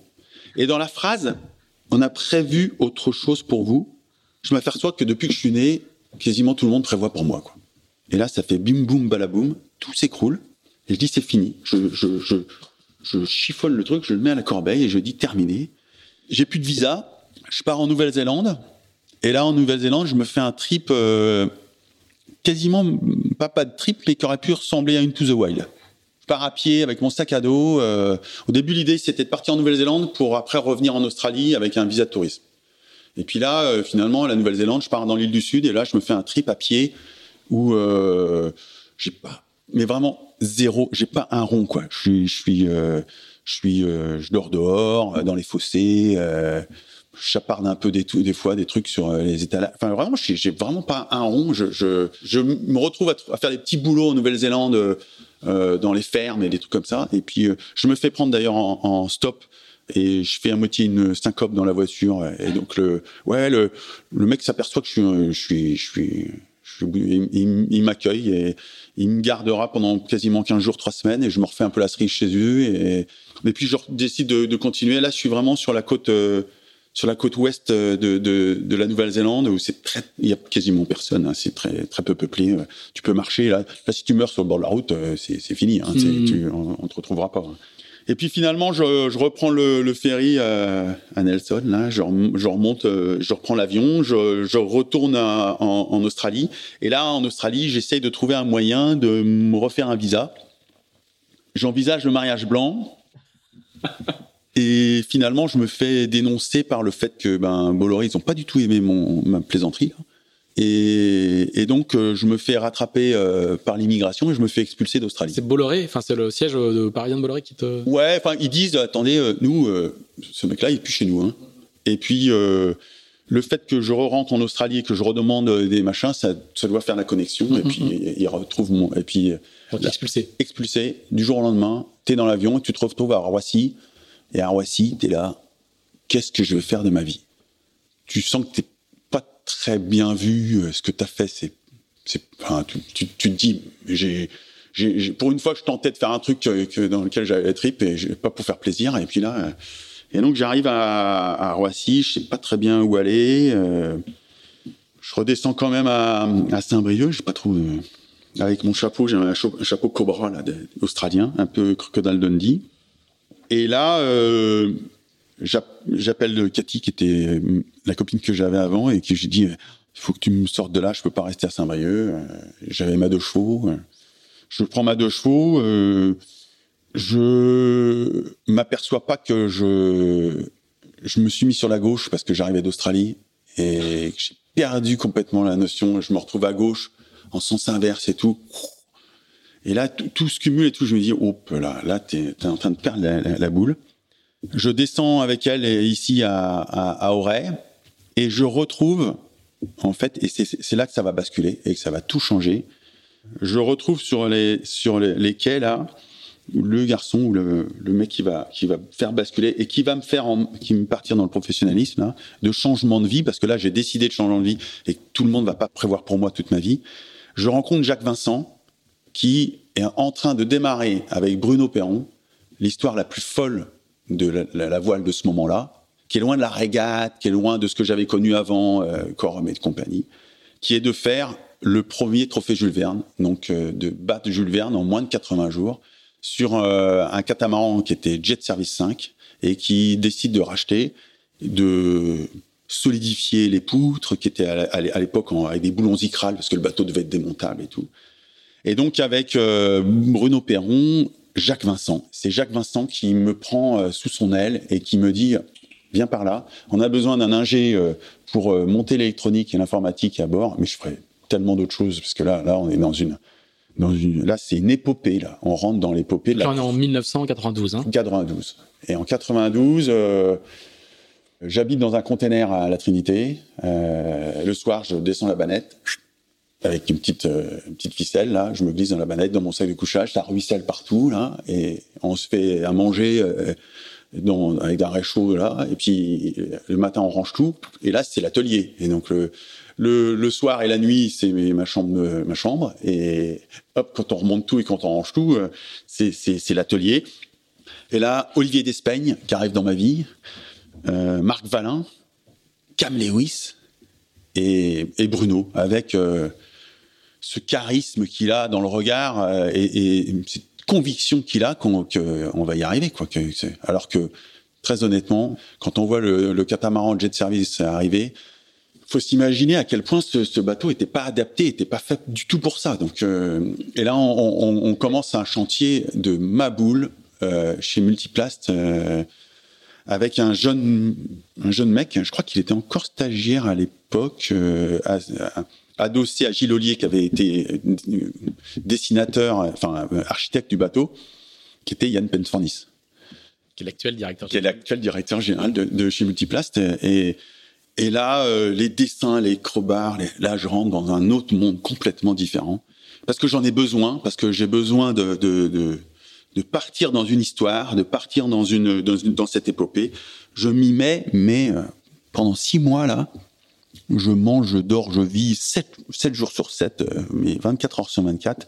Et avec Vincent, parce que c'est vraiment avec lui que je vis. Hein. Il rentre dans ma tête. Est-ce que, tu peux juste expliquer euh, qui est à l'époque euh, Bruno Perron? Aujourd'hui, on en a encore parlé avec, dans l'épisode d'Ito avec, avec Jean-Baptiste Éperon.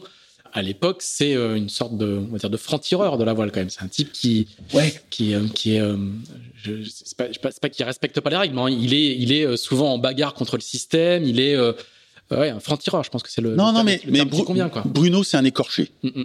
C'est un écorché. Il est, il plus est. tard, il fera Orange. Plus tard, ce sera le capitaine d'équipage incroyable. Ouais, mais, là, même, c'est un. même avec, même avec Orange, avec le, ce partenaire le, quasiment le plus euh, institutionnel ou machin, enfin tout ce qu'on, enfin Bruno, c'est c'est un écorché. C'est c'est un c'est un, un- il est il est euh, il ne veut pas rentrer dans une case. Il ne veut pas rentrer. euh, il veut être en marge. Il veut. euh, il a ce faciès. Il a ce visage. Il a ce regard où tu. Il est. euh, Mais au début des années 90, il est tout seul comme ça, alors que à la fin des années, au milieu des années 2000, il aura fait The Race, il aura fait, euh, ce sera un patron, quoi. Ouais, mais même en étant le patron, je pense qu'il a gardé ce côté où il n'arrivait pas. Même c'est c'est c'est un, une espèce de, de ouais, c'est plus fort que lui. Il faut qu'il se mette en marche, quoi. Il est et, et il est dans la provoque. Il est dans la séduction. Il est dans et là quand il, provoque ça et, ce sera tout le temps ça, je pense. Hein, c'est le il veut faire tapis à chaque fois. Il, est il met tout. Et, et, et il met tout dans l'idée de parce que euh, The Race ce sera pareil, il mettra tout et il mettra toute son énergie. Et, et par contre, c'est un visionnaire. Il a ce côté où il, il déchiffre. Il, il veut, il veut vraiment euh, casser les barrières, casser les codes. Je le revois encore avec sa photo, avec ce, ce bandeau rouge un peu euh, euh, pour faire la- Samouraï. pour, en samouraï pour faire les photos. euh, quand j'ai vu ça, c'est- même cette photo, elle était et, et il allait chercher le photographe qui avait compris comment il fonctionnerait. Euh, Giovanni, c'était un, un Italien qui était venu pour faire. Il voulait ce photographe-là et pas un autre. Cette épopée de, de Commodore. euh, Parce que du coup, le bateau s'appelle Commodore Explorer. Commodore Enfin, il Explorer. Il trouve un sponsor. il trouve un sponsor, mais à la dernière minute. Les scènes d'accrochage entre Bruno et, et Gilles Ollier, qui est patron d'un- chantier, qui à un moment donné, il voit les factures qui qui sont pas payées, il dit bah moi j'arrête. Et donc du coup euh, l'autre il dit tu peux pas arrêter. Et puis là il tambourinait, ça, ça, ça, hurlait, ça criait dans l'atelier, on entendait les, machins. Et, Gilles était obligé de le ramener la raison, lui dire bah, t'es t'es gentil, mais moi euh, aujourd'hui. Et, et il trouvera effectivement euh, Commodore Explorer euh, euh, derrière, et puis avec la région qui l'aidera. Enfin. Et, il y mettra tout, il y mettra tout et, il nous tiendra en haleine. Alors par contre, nous, euh, pendant toute cette période, euh, c'est des salaires de misère. hein. Je te dis, vraiment, je, vis dans ce container euh, bleu là qui, a- qui est resté longtemps ma maison. et c'est route. hein, on, essaye de faire avec du de l'ancien et, l'ingéniosité de là ça va. Olivier d'Espagne qui connaît le bateau par cœur. Il va, il va vraiment bien gérer qu'est-ce qu'on peut garder, qu'est-ce qu'on peut faire, qu'est-ce qu'on peut améliorer. Effectivement, euh, Yann, euh, il rentre dans cette histoire aussi à fond. Il dessine des, nouvelles étraves qui sont faites par un shaper là, qui est, oh, encore là, qui, m'a et je vois encore ce mec shaper les étraves à l'œil comme ça. Il y avait pas de, là, on n'était pas dans le numérique. hein. Et le bateau, quand on le met à l'eau, il a, de la gueule. Il, a alors par contre, on est au ras de l'eau. Il a mis des protections sur les côtés pour pas qu'on tombe, mais on a l'impression que c'était déjà, waouh, on s'était bien protégé, alors que c'était vraiment. euh, Donc c'était deux coques, deux tuyaux. euh, on passait, on, traversait la rue. Il y avait une martingale qui était super dangereuse, qui a créé une vague incroyable où si tu te faisais prendre, tu te faisais éjecter. Euh, D'ailleurs, il fallait prévenir avant euh, pour qu'on ralentisse le bateau pour pouvoir partir, ou pas passer d'un bord à l'autre. Je dis partir parce que ça va être le drame. Le drame, c'est que Bruno, par contre, c'est un garçon de concept. Et euh, il a le concept des cinq doigts de la main. Bon, voilà. Donc son Et concept pas six. et pas six. Et la nature est mal faite parce qu'on n'a pas six doigts dans, dans les- dans une main et que du coup, euh, son concept des cinq doigts de la main, eh ben, c'est euh, euh, le Jules Verne et le premier trophée Jules Verne sur Commodore, ce sera à 5. Et donc, euh, euh, les- Et tu le sais quand tu commences à bosser avec ah oui, oui, oui, il Ouais. est très clair là-dessus. Mm. Mais par contre, je suis l'équipier remplaçant potentiel, alors que j'ai pas du tout d'expérience de large. hein. Par contre, j'ai l'expérience que j'avais fait avant. J'ai cette motivation, mais, mais- donc euh, je j'achète toutes mes affaires et tout. Et et il y a jusqu'au dernier moment euh, Marc, Marc Valin, qui est indécis. Sa femme est enceinte. euh, c'est quand même partir pour le premier trophée Jules Verne là. Il y en a pas beaucoup qui qui, qui avaient Sur un bateau comme ça. sur un bateau comme ça, il n'y en avait pas beaucoup qui pouvaient le faire. Marc Valin, euh, pilote d'hélico, euh, la tête sur les épaules, bien, bien préparé, très. Et puis, ben, il a raison, il décide d'y aller. euh, Mais jusqu'à vraiment euh, la dernière semaine, il est indécis. Il sait pas si il y va, s'il y va pas. Et moi, je suis prêt, quoi. Et par contre, à Brest, d'ailleurs, je, je, je- c'est moi qui, qui fais le sanglage de la, la- de la grand voile. Tout, je, je, je ferai l'erreur de descendre avec le baudrier euh, du bord. Et ils ont, ils ont pas de Et ils baudrier. n'auront pas de baudrier? Non. J'ai encore ce détail là dans la tête. et je suis sur le bateau qui voit le bateau partir et, et là je suis en larmes. Je suis en larmes. Je me dis, pff, enfin, ça se déroule pas bien à chaque fois c'est ces cartes. Je, suis en larmes. Et là, il y, a un mec qui me pose la main sur mon épaule et qui me fait T'inquiète pas, t'en feras d'autres des tours du monde. Et là, je me retourne pas et je l'envoie chier. Je lui dis Ta gueule, gros con. Et, il me dit euh, Ben, quand t'auras euh, calmé ta peine et tout, euh, il y, y a un trimaran blanc à la Trinité qui t'attend. Et je me retourne. C'était Laurent Bourgnon, qui était au départ à Brest de, de, ah de Commodore Explorer qui avait repéré avec euh, nos allers-retours, qui avait repéré quand on se démenait comme des fous. Il avait repéré que je dormais dans ce container et tout, et, à quel point j'étais, mais j'étais fou, hein. J'étais complètement obsédé. J'étais, c'était, ouais, c'était complètement, euh, j'étais habité par ça. Et avec Jacques là, on est, on est comme deux frangins. Il y a une, vraiment une fratrie, quelque chose, une, c'est fusionnel. Il m'emmène, il m'emmènerait partout, ce garçon. Et il m'emmènera partout, euh, Jacques. Et cette main qui se pose là que je repousse, c'est Laurent Bognon. Alors, Bruno Perron va écrire l'une des plus belles pages oh, de l'histoire de la voile. Ouais. Et, Tu le vis comment à terre? Je... Non, parce qu'il va faire donc le. Il va pour la première fois faire le tour du monde en moins de 80 jours. Ouais. 79 jours. 79 jours et quelques. Donc il y a juste. En plus, l'histoire est trop belle. Il bat Jules, Jules Verne. Il, il réussit son pari. Il arrive. C'est l'exploit. C'est le côté visionnaire. Avec en plus, ça s'est pas fait. Euh, faut relire les textes de Michel Auro. Michel Auro, euh, qui, est, qui, est, celui qui, qui traduit en, en écrit euh, toute cette euh, toute cette épopée. C'est vraiment une épopée. Hein. C'est, c'est Ulysse. Hein. ils, ils, ont pas vu de Cyclope, mais pas loin. Hein. Et, mais ils arrivent, ils sont victorieux, ils sont et, et ouais, je, sens bien que je suis passé à côté du premier trophée Jules Verne. Et D'ailleurs, je, le redis encore à, chaque fois que je, croise euh, Olivier Despeigne, je lui dis, de toute façon, euh, je t'en voudrais toute ma vie de pas m'avoir emmené. il en rigole parce que, pareil, Olivier Despeigne, euh, c'était un, monsieur avec cette moustache hein, que, après qui viendra travailler avec moi parce que j'avais besoin d'un grand frère comme ça.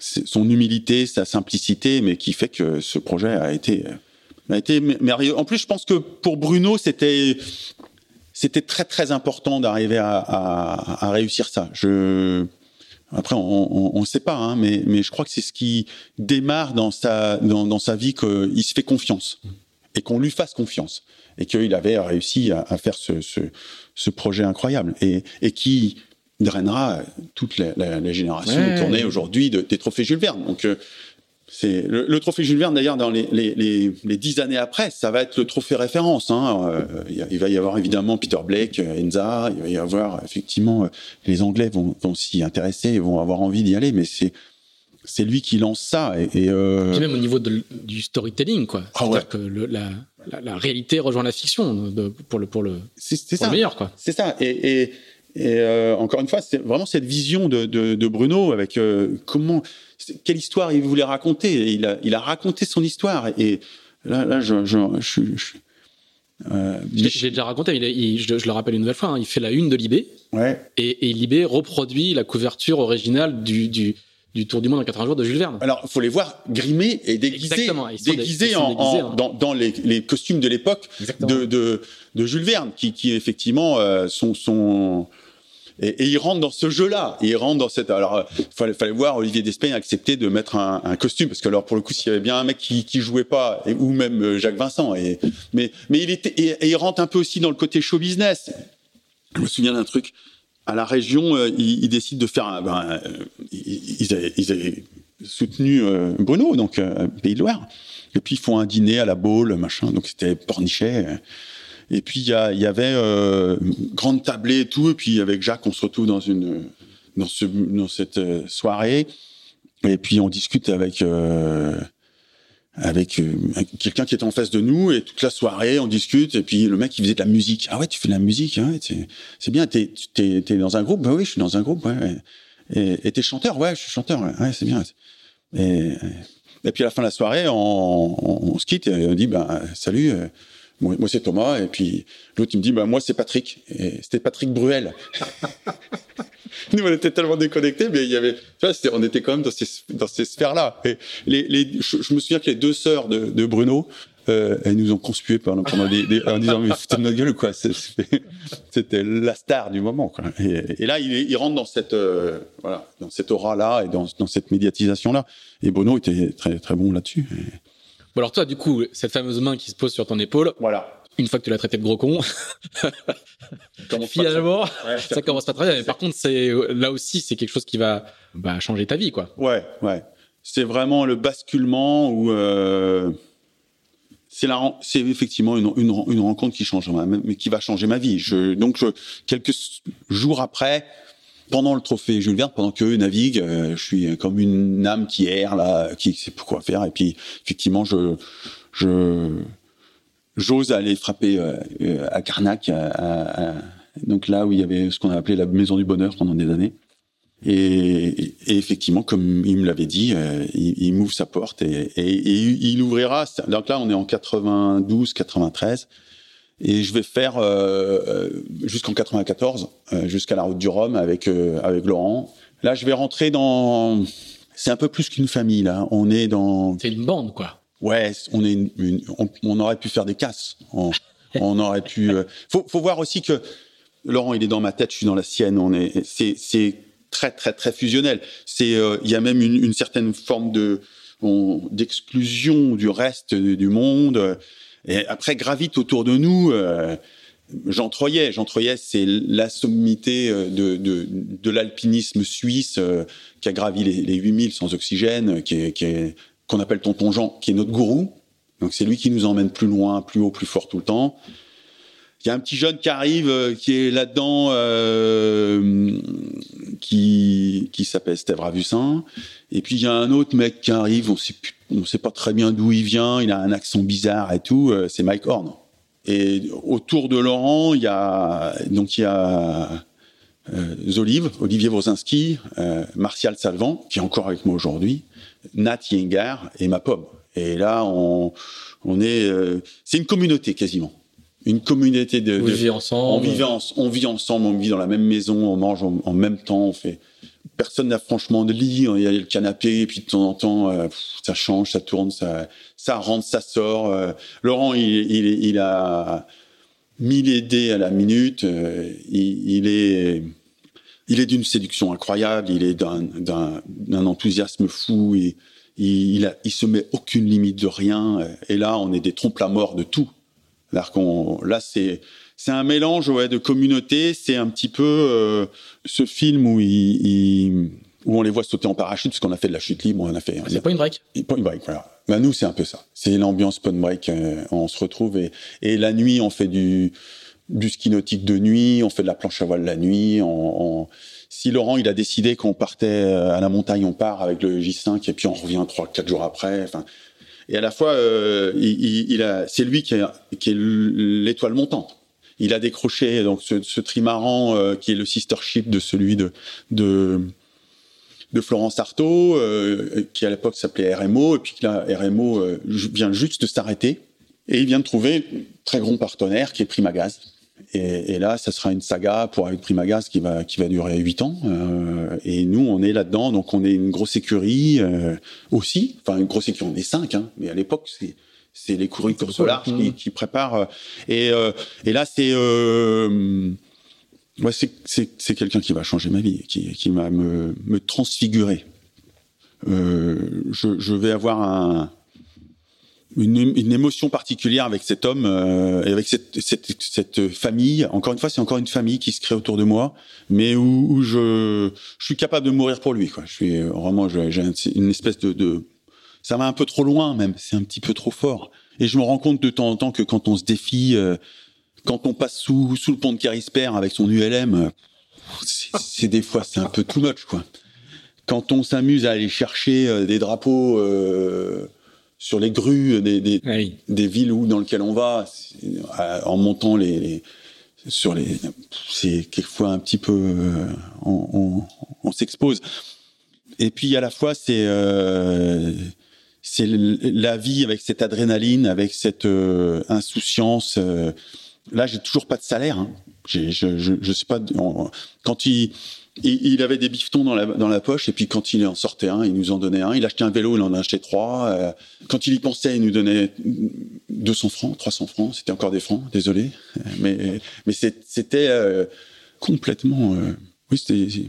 Mais, là, ça va. En fait, je pense que j'ai besoin à ce moment-là de ça pour m'extraire de de l'éducation que j'avais reçue, qui était à l'opposé de ça, qui était très très rigoureuse, qui était très formatée. Là, je, m'épanouis, je, sors de ma chrysaline. Je, vraiment, j'ai l'impression de, il me fait sortir de, mon œuf là, et, et, et, ce sera toujours euh, cet homme-là et cette histoire-là qui, sera effectivement à l'origine de, de, tout. Hein, ça, c'est certain. Et puis tu découvres le multicoque.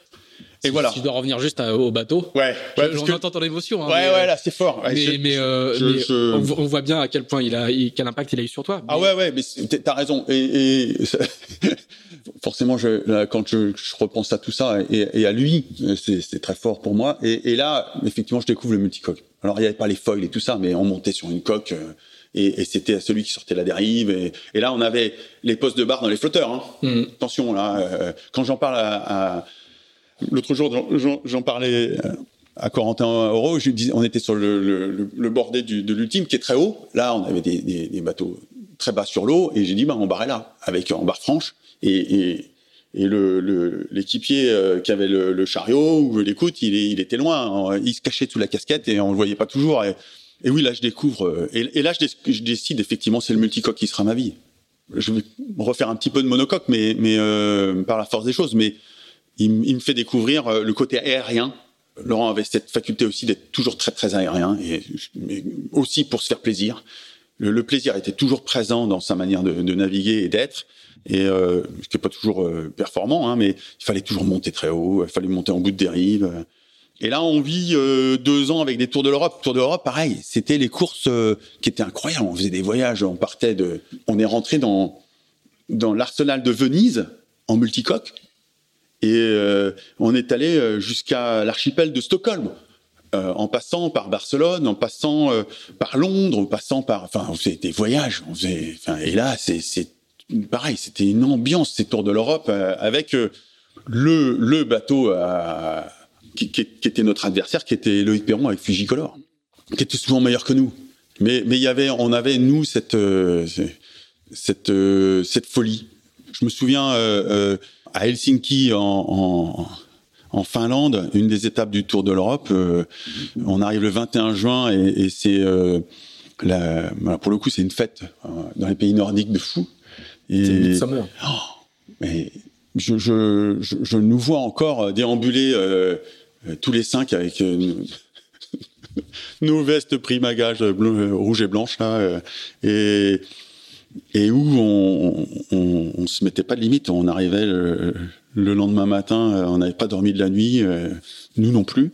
Et où Laurent, il disait, il nous regardait, il disait, vous êtes sûr que vous voulez y aller? Moi, je tomberais bien amoureux. et puis finalement, on y retournait, mais c'était, c'était incroyable. Et là, on va jusqu'à la route du Rhum 94. Et qui, gagne Qui gagne. Et, et quand euh, euh, je me souviens, je monte en tête de map parce qu'on a, il a un problème de hook, il a, il a une chance sur cette route du Rhum, mais tout est dans la vista là. Il, failli, il a failli chavirer à l'arrivée. Euh, c'est les coups de grand voile qu'il sauve euh, en faisant le, le clown. Euh, il se retrouve à l'arrivée à, à, se suspendre sur la sous-barbe. Fameuse photo, ouais. Oh, et, et c'était trompe la mort tout le temps comme ça, tout le temps. Et, même à l'arrivée, c'était pas grave, il pouvait tout tout perdre juste pour le panache. Et je monte en tête de ma déhooké, il n'aurait pas pu déhooker ni prendre de riz. Et là, il a cette générosité euh, dans le regard et dans, dans, le, dans la victoire où, je lis dans, ce, dans, dans cet homme que moi, je veux vivre ça un jour. Je veux connaître ça un jour. Je veux, je veux voir ça aussi, je veux ressentir ça aussi, je veux. Et il, traduit ça très bien. Et c'est, c'est fou cette, cette route du Rhum 94. On, on fait aussi beaucoup de bêtises. Hein. Euh, la route du Rhum 94, l'arrivée, tout le tout le staff, euh, enfin tout, tout le, le codir de, de Primagaz vient à l'arrivée. On est au, au Creole Beach, super hôtel tout neuf, et il y a un petit restaurant et tout où euh, où ils avaient réservé effectivement tout, tout, le restaurant et tout. Et puis à un moment donné, on, on entendait que les les, couverts. Les, couverts et tout. Et puis nous, on se regarde tous les cinq, on dit c'est pas possible. Hein. On a gagné la roue du Rhum, quoi. Le patron, on l'appelait le patron. Le patron, il a gagné la roue du Rhum. Et là, on, s'emmerde à mourir, quoi. C'est pas possible. Donc là, nous, on se lève et puis on décide de sortir et, de s'en aller. Et en sortant, il y a Olivier Wrozinski, il voit la lance incendie. Et il dit, on, on, on va pas partir sans leur dire au revoir. Et là, je lui dis, ouais, t'as raison. Et là, on déroule la lance incendie dans le jardin, juste, enfin, dans la pelouse qui est là. On branche le raccord pompier. Moi, je prends la, je, je mets, parce que là, j'étais, j'étais, j'étais costaud, là. Je, je mets à l'entrée. Et là, je à, à, à Nat et, et Martial, go. Et là, on a ouvert la lance incendie et on a c'est te dire à quel point on était sans limite, même avec les partenaires, quoi. Et là, on a mis tout le monde au fond de la salle. On a, on a enfin, ils étaient tous. Euh, c'était un film, quoi. C'était et, et, les, les femmes en robe de soirée, les machins, tout. Et, et là, coup de bol, le monsieur Inglesi, le, le patron de Primagat, il prend ça bien. Et il dit, mais il a, ils ont raison, ces jeunes. On va pas, euh, Laurent, il a gagné la route du Rhum, on va pas. Et nous, on attrape Laurent et on le chope et on le met dans le vivier à homards. Et là, on commence à acheter les homards et tout. C'était pas. Et, et, on va, on va faire la même chose après dans la, la piscine. Là, par contre, on va faire une bêtise. On va avoir, on va balancer tout ce qu'on peut dans la piscine de l'hôtel et tout, jusqu'à les plantes vertes et tout. Et du coup, l'eau de la piscine devient marron euh, et on, perce le lino de la piscine. Donc là, la facture. Mais voilà, ça va jusqu'à la fête de, de la du Rhum qui est sans limite, quand même, vraiment, ce qui est. Qui est. Et... Finalement, c'est une période qui va durer que deux ans. Ça, ça, va beaucoup te marquer, mais ça va être une période courte mais intense. Ouais, ça va être. Euh, ouais, c'est. Ouais, j'ai l'impression que ça. Parce que c'est fait des, des, Pareil, quand le Wincher, c'est Mike Horn, euh, voilà, ça donne le ton, quoi. Mm -hmm.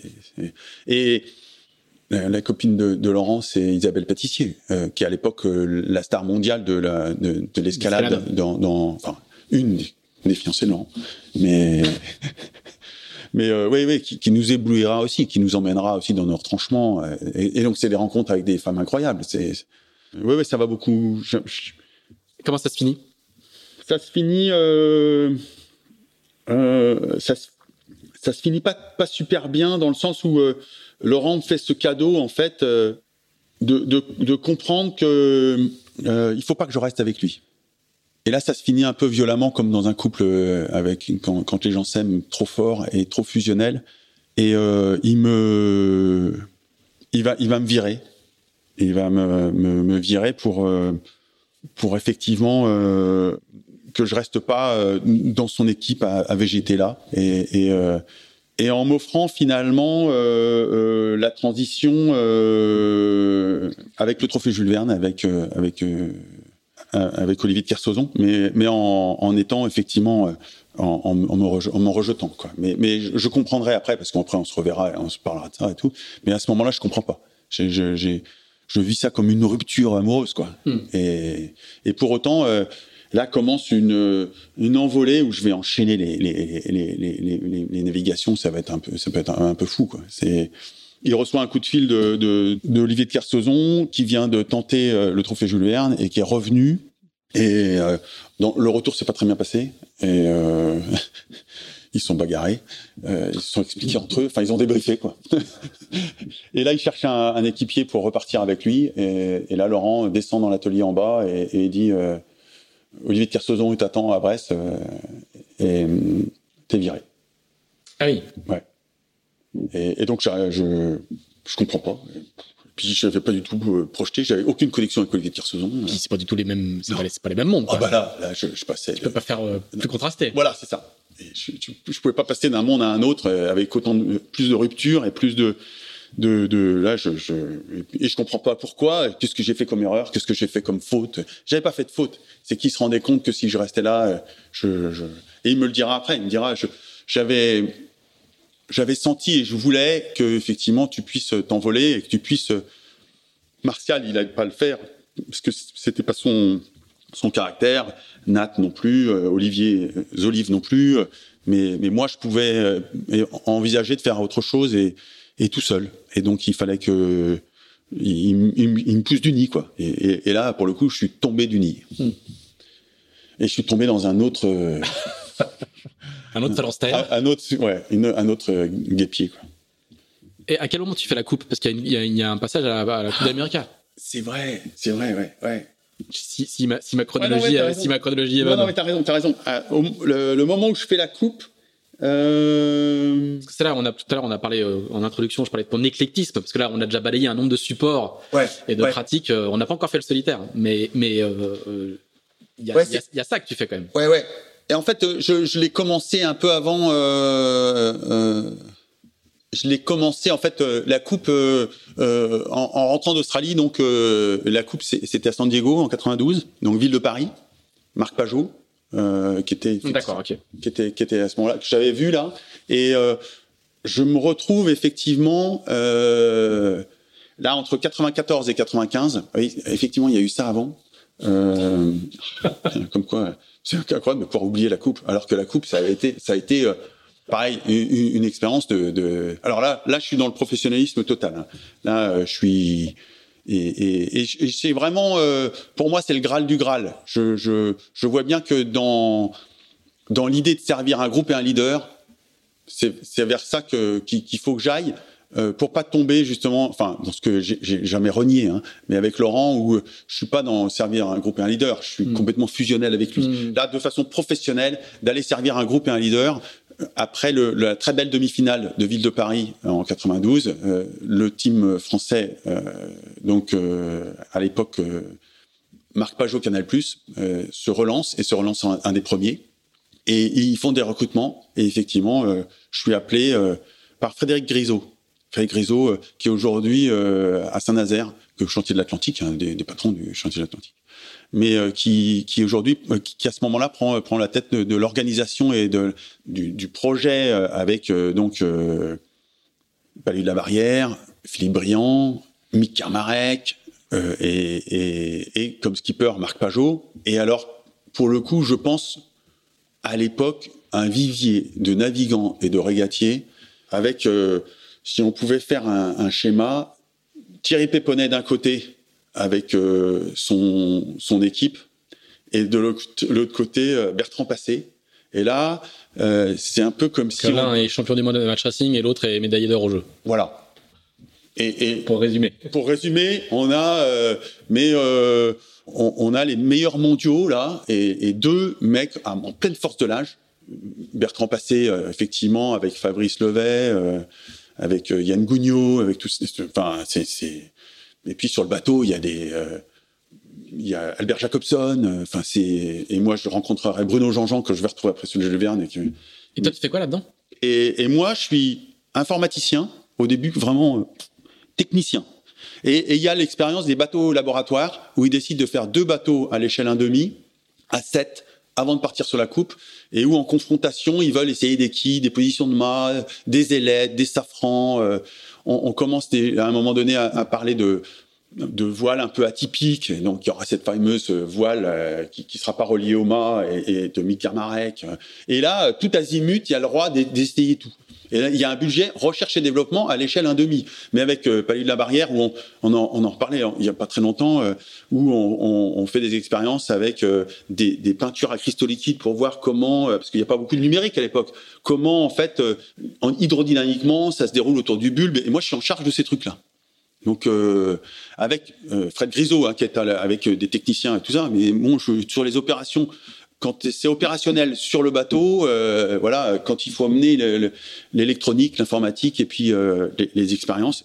Puis ça se finit quelquefois aussi avec la tête dans l'eau pour aller regarder comment ça se passe parce que le, la caméra n'arrive pas à bien voir. Enfin, c'est, c'est, euh, mais c'est la Coupe América, quoi. C'est la Coupe América avec des moyens, euh, avec le team Marc Pajot Citroën, euh, qui Canal Plus, qui, qui, fait toutes les régates de match race du monde. et là, effectivement et c'est fratricide entre les deux. Hein, euh, et, et, et, là, pour le coup, euh, Marc euh, fait en sorte que pour il faut pour garder le contrôle, il faut les, les mettre en concurrence. Hmm. Donc division pour mieux régner et en, vraiment en monarque. Et avec avec justesse et, mais mais c'est dommage parce que pour le coup il y avait il y avait sans doute moyen à ce moment-là. Je le revisite maintenant c'est ça le problème de l'histoire. C'est mais en, se mettant dans la place de celui qui gagnera à San Diego, donc Team New Zealand, il aurait pu aussi jouer la carte de d'un Peter Blake en se mettant un peu en retrait et en faisant euh, cohabiter ces deux garçons euh, et, ça aurait fait une autre coupe américaine c'est certain. Mais la coupe se joue pas là à ce moment-là la coupe elle se joue effectivement quand euh, Philippe Brien Palais de la Barrière et, tout le design team là reçoivent un jour un, monsieur qui s'appelle Peterson et qui vient et qui est l'architecte qui fera Black Blitz et Black Magic et qui vient proposer ses services parce qu'on est très en avance par une connexion qui avait été, je pense, avec Harold Culmore, qu'on avait recruté pour faire finalement euh, le coach des règles et des régates et, des, et du match racing à l'époque. Il, y avait du budget, quoi. Hein. Là, il y avait du budget. Et on allait, on commençait le recrutement étranger. Harold Culmore, euh, enfin, on allait chercher des gens euh, qui, qui nous formaient.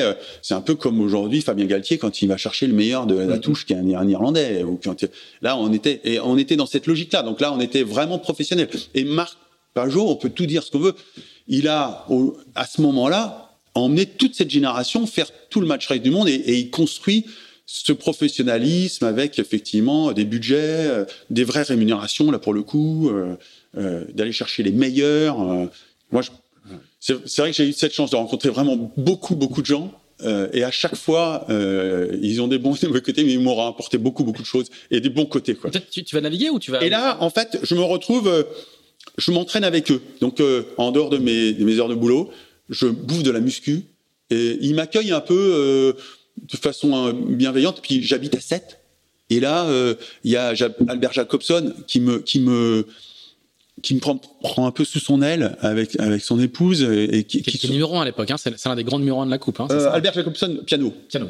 Pardon. Bruno Jean-Jean. Ah, Bruno Jean-Jean, pardon. Je Bruno Jean-Jean. Ouais, Bruno Jean-Jean, un gymnaste. Et mais par contre, c'est une chorégraphie hein, à l'époque. Hein. Là, on est 17 à bord. Et quand tu, quand tu réussis un empannage, c'est des heures et des heures de chorégraphie où les mecs sont trop. C'est vraiment tout est millimétré. Et, là, il y a, et, euh, la vie à 7 euh, me, je suis un peu, toi, j'arrive de Bretagne et tout, et, ils me mettent sous leur coupe et du coup, je fais du euh, Thierry Chappet, tout ça, ils me prennent sous, ils me permettent de m'étoffer physiquement. Alors que vraiment jusqu'à ce moment-là, j'ai encore cette euh, ouais euh, ce que j'ai raconté tout à l'heure, c'est cette ce mal-être ou ce malaise par rapport à mon corps et là je, je m'étoffe. Là je fais de la muscu. Là où je deviens athlète quoi. Là, voilà. Et puis on me donne du temps pour le faire et on me donne des moyens pour le faire. On fait du sport ensemble euh, et, et je avec Beignat, qui était même génération que moi, avec euh, avec effectivement euh, toute une équipe là qui est incroyable. Le, vivier de navigants qu'il y a à ce moment-là et le groupe de navigants sportifs qui y a à ce moment-là est exemplaire. Et il y a une force, il y a une puissance de feu. Il y a, et et en fait, je me retrouve euh, à temps en temps, il y a un blessé, de temps en temps, euh, je commence comme ça, en, en remplaçant un mec, euh, en faisant du match race à l'entraînement. On avait deux jodes des, des Jano One Design qu'on détruisait systématiquement parce que alors pour le coup les deux s'écharpaient et, se cartonnaient et tout et puis après on les réparait mais mais euh, euh, et donc j'ai la chance de pouvoir faire partie euh, avec tantôt Bertrand tantôt Thierry de certains entraînements. Puis en remplaçant en même 36 certaines courses qui était par exemple le même 36 c'était le monotype mondial où on allait faire effectivement des courses à Miami on allait faire des courses chez les, chez les anglo-saxons surtout. Et j'ai cette chance d'être euh, finalement, euh, euh, je suis pas titulaire. Je suis l'équipier remplaçant et d'ailleurs jusqu'à San Diego, euh, moi je, je les bateaux. On avait après construit deux classes America. Donc là, pour le coup, deux classes America d'abord à 7 en confrontation speed test où on partait en remorque tous les matins. On partait à 5h30 le matin. Euh, euh, en remorque, on grêait tous les bateaux, euh, les navigants arrivaient, on, et puis là, on faisait des tests avec d'un côté Thierry Péponnet qui barrait et de l'autre côté euh, Bertrand Passé. Il y avait un très bon barreur aussi que j'aime beaucoup, qui, qui, était Bernard Malaret, qui, mhm. qui, était là et qui était.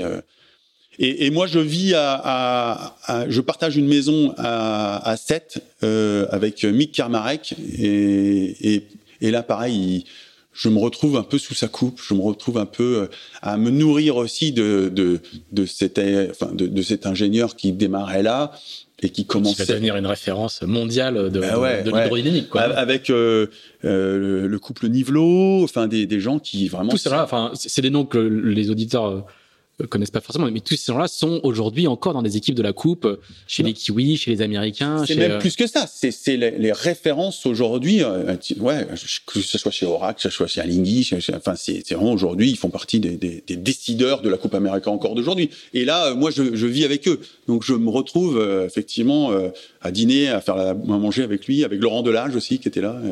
Ils étaient bien, enfin ils étaient très amis entre Laurent Delage et, et Mick Karmarek. Et donc cette euh, cette vie euh, pour la coupe et avec la coupe, et puis on, on, déménage tout et on part à San Diego. Première fois que je pars, alors pour le coup là, on installe le, une base à San Diego. Euh, et, et, cette coupe à San Diego, ça va être euh, une succession de catastrophes. Quoi.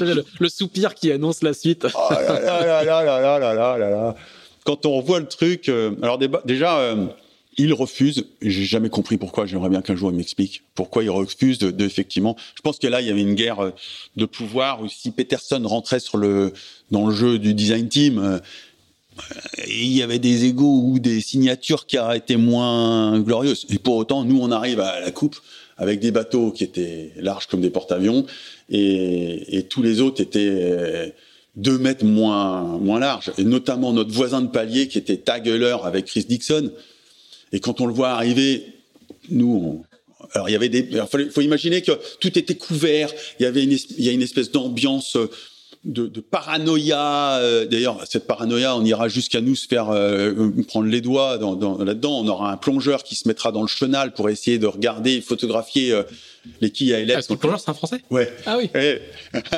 ça ressemble un peu à, à la DGSE qui rate son opération euh, euh, à, à, Auckland, quoi. C'était du même. Rainbow Warrior. Ouais, vraiment, c'était du même type et on était.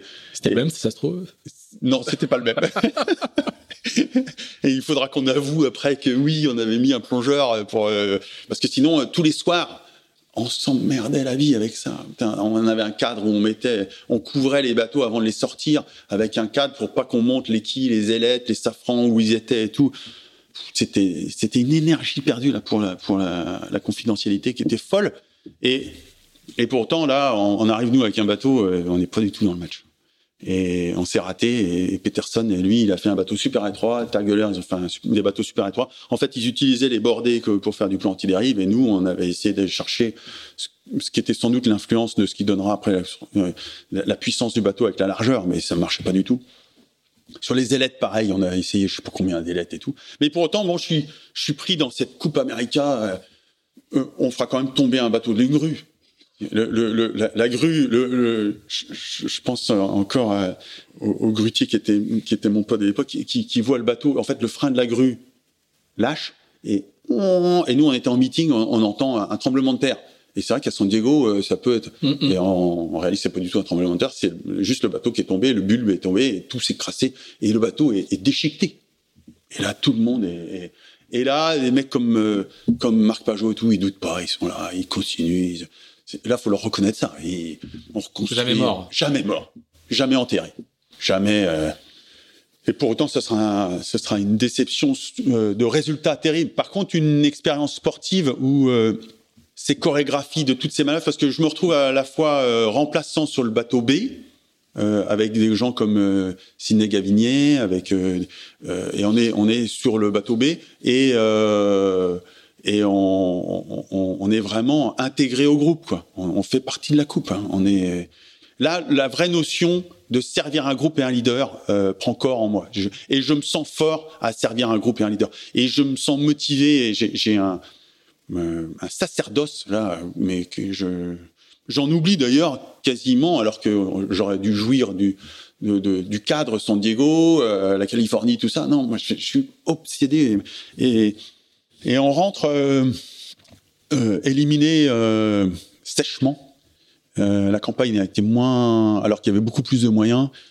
Et, et là, je, je, en fait, en rentrant, je découvre dans la presse et dans le point notamment les dessous des cartes de cette Coupe América financée en défiscalisation.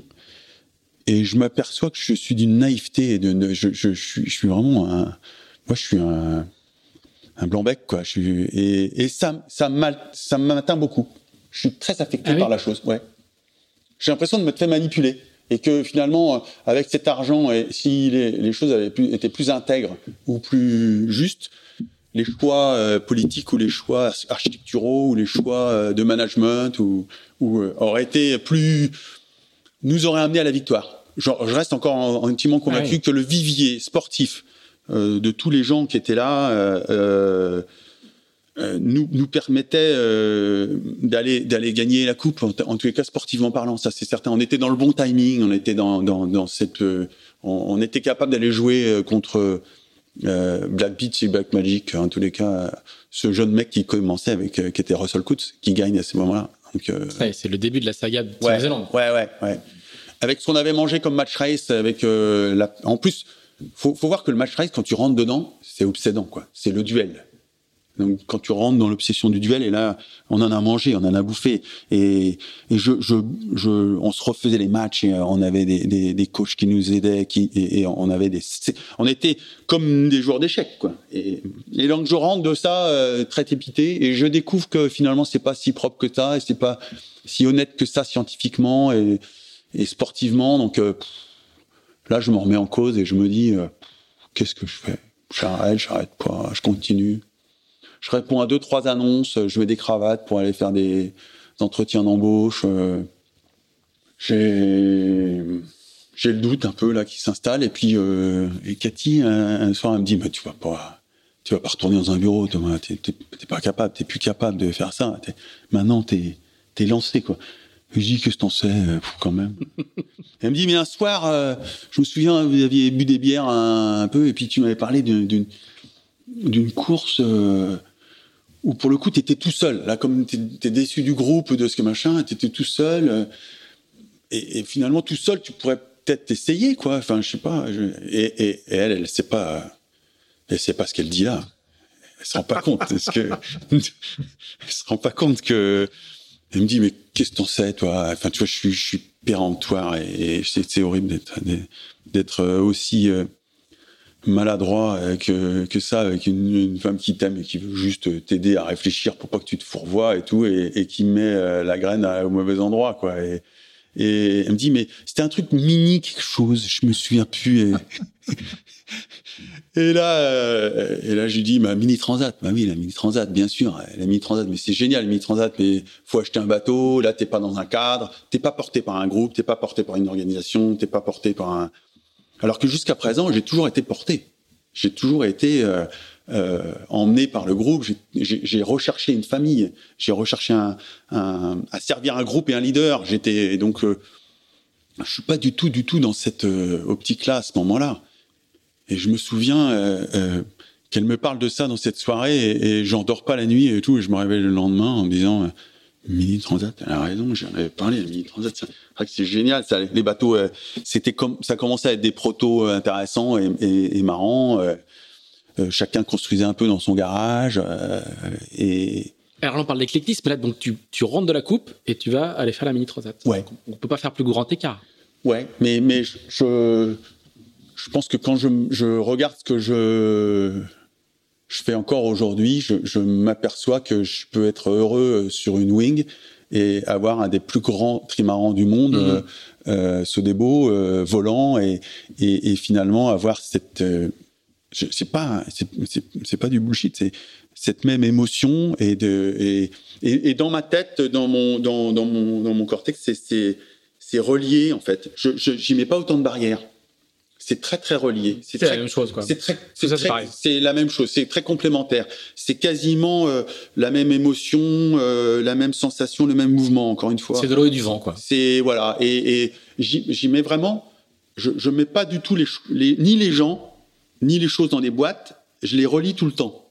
Et, et je fais ça avec euh, de la peinture, de la musique. Je fais, j'ai je, besoin de relier euh, des mondes aux autres et des, des, des gens aux choses. Je pour moi, euh, les étoiles du sport encore aujourd'hui, Jacques Gamblin, euh, le théâtre, machin, tout ça, la peinture, tout ça, tout ça c'est relié, mais c'est et là, la, effectivement, le, peut pas faire plus différent dans le entre la Coupe América et la Mini Transat. En, tout cas en termes de projet, quoi. C'est l'offshore d'un côté tout seul avec un petit bateau de 6 mètres 50 et de l'autre côté euh, les millions, 17 personnes à bord à l'époque et à San Diego avec un groupe avec de la politique. Mmh et une centaine de personnes dans l'équipe, 50, 60 personnes. Ouais, ouais, à l'époque, on est quasiment 100. Mm-hmm. Donc, euh, et, et, pourtant, ça, ça c'est de là que ça part.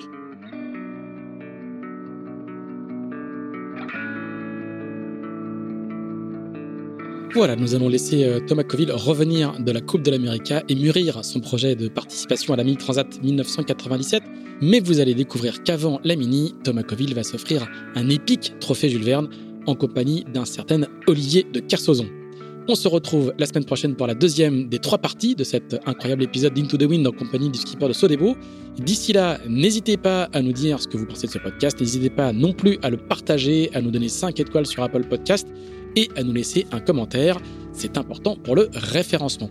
Enfin, si vous êtes passionné par la voile de compétition, je vous recommande de vous abonner à la newsletter de Tip Shaft, publiée chaque vendredi à 17h. Ça se passe sur tipandshaft.com. Merci, à bientôt.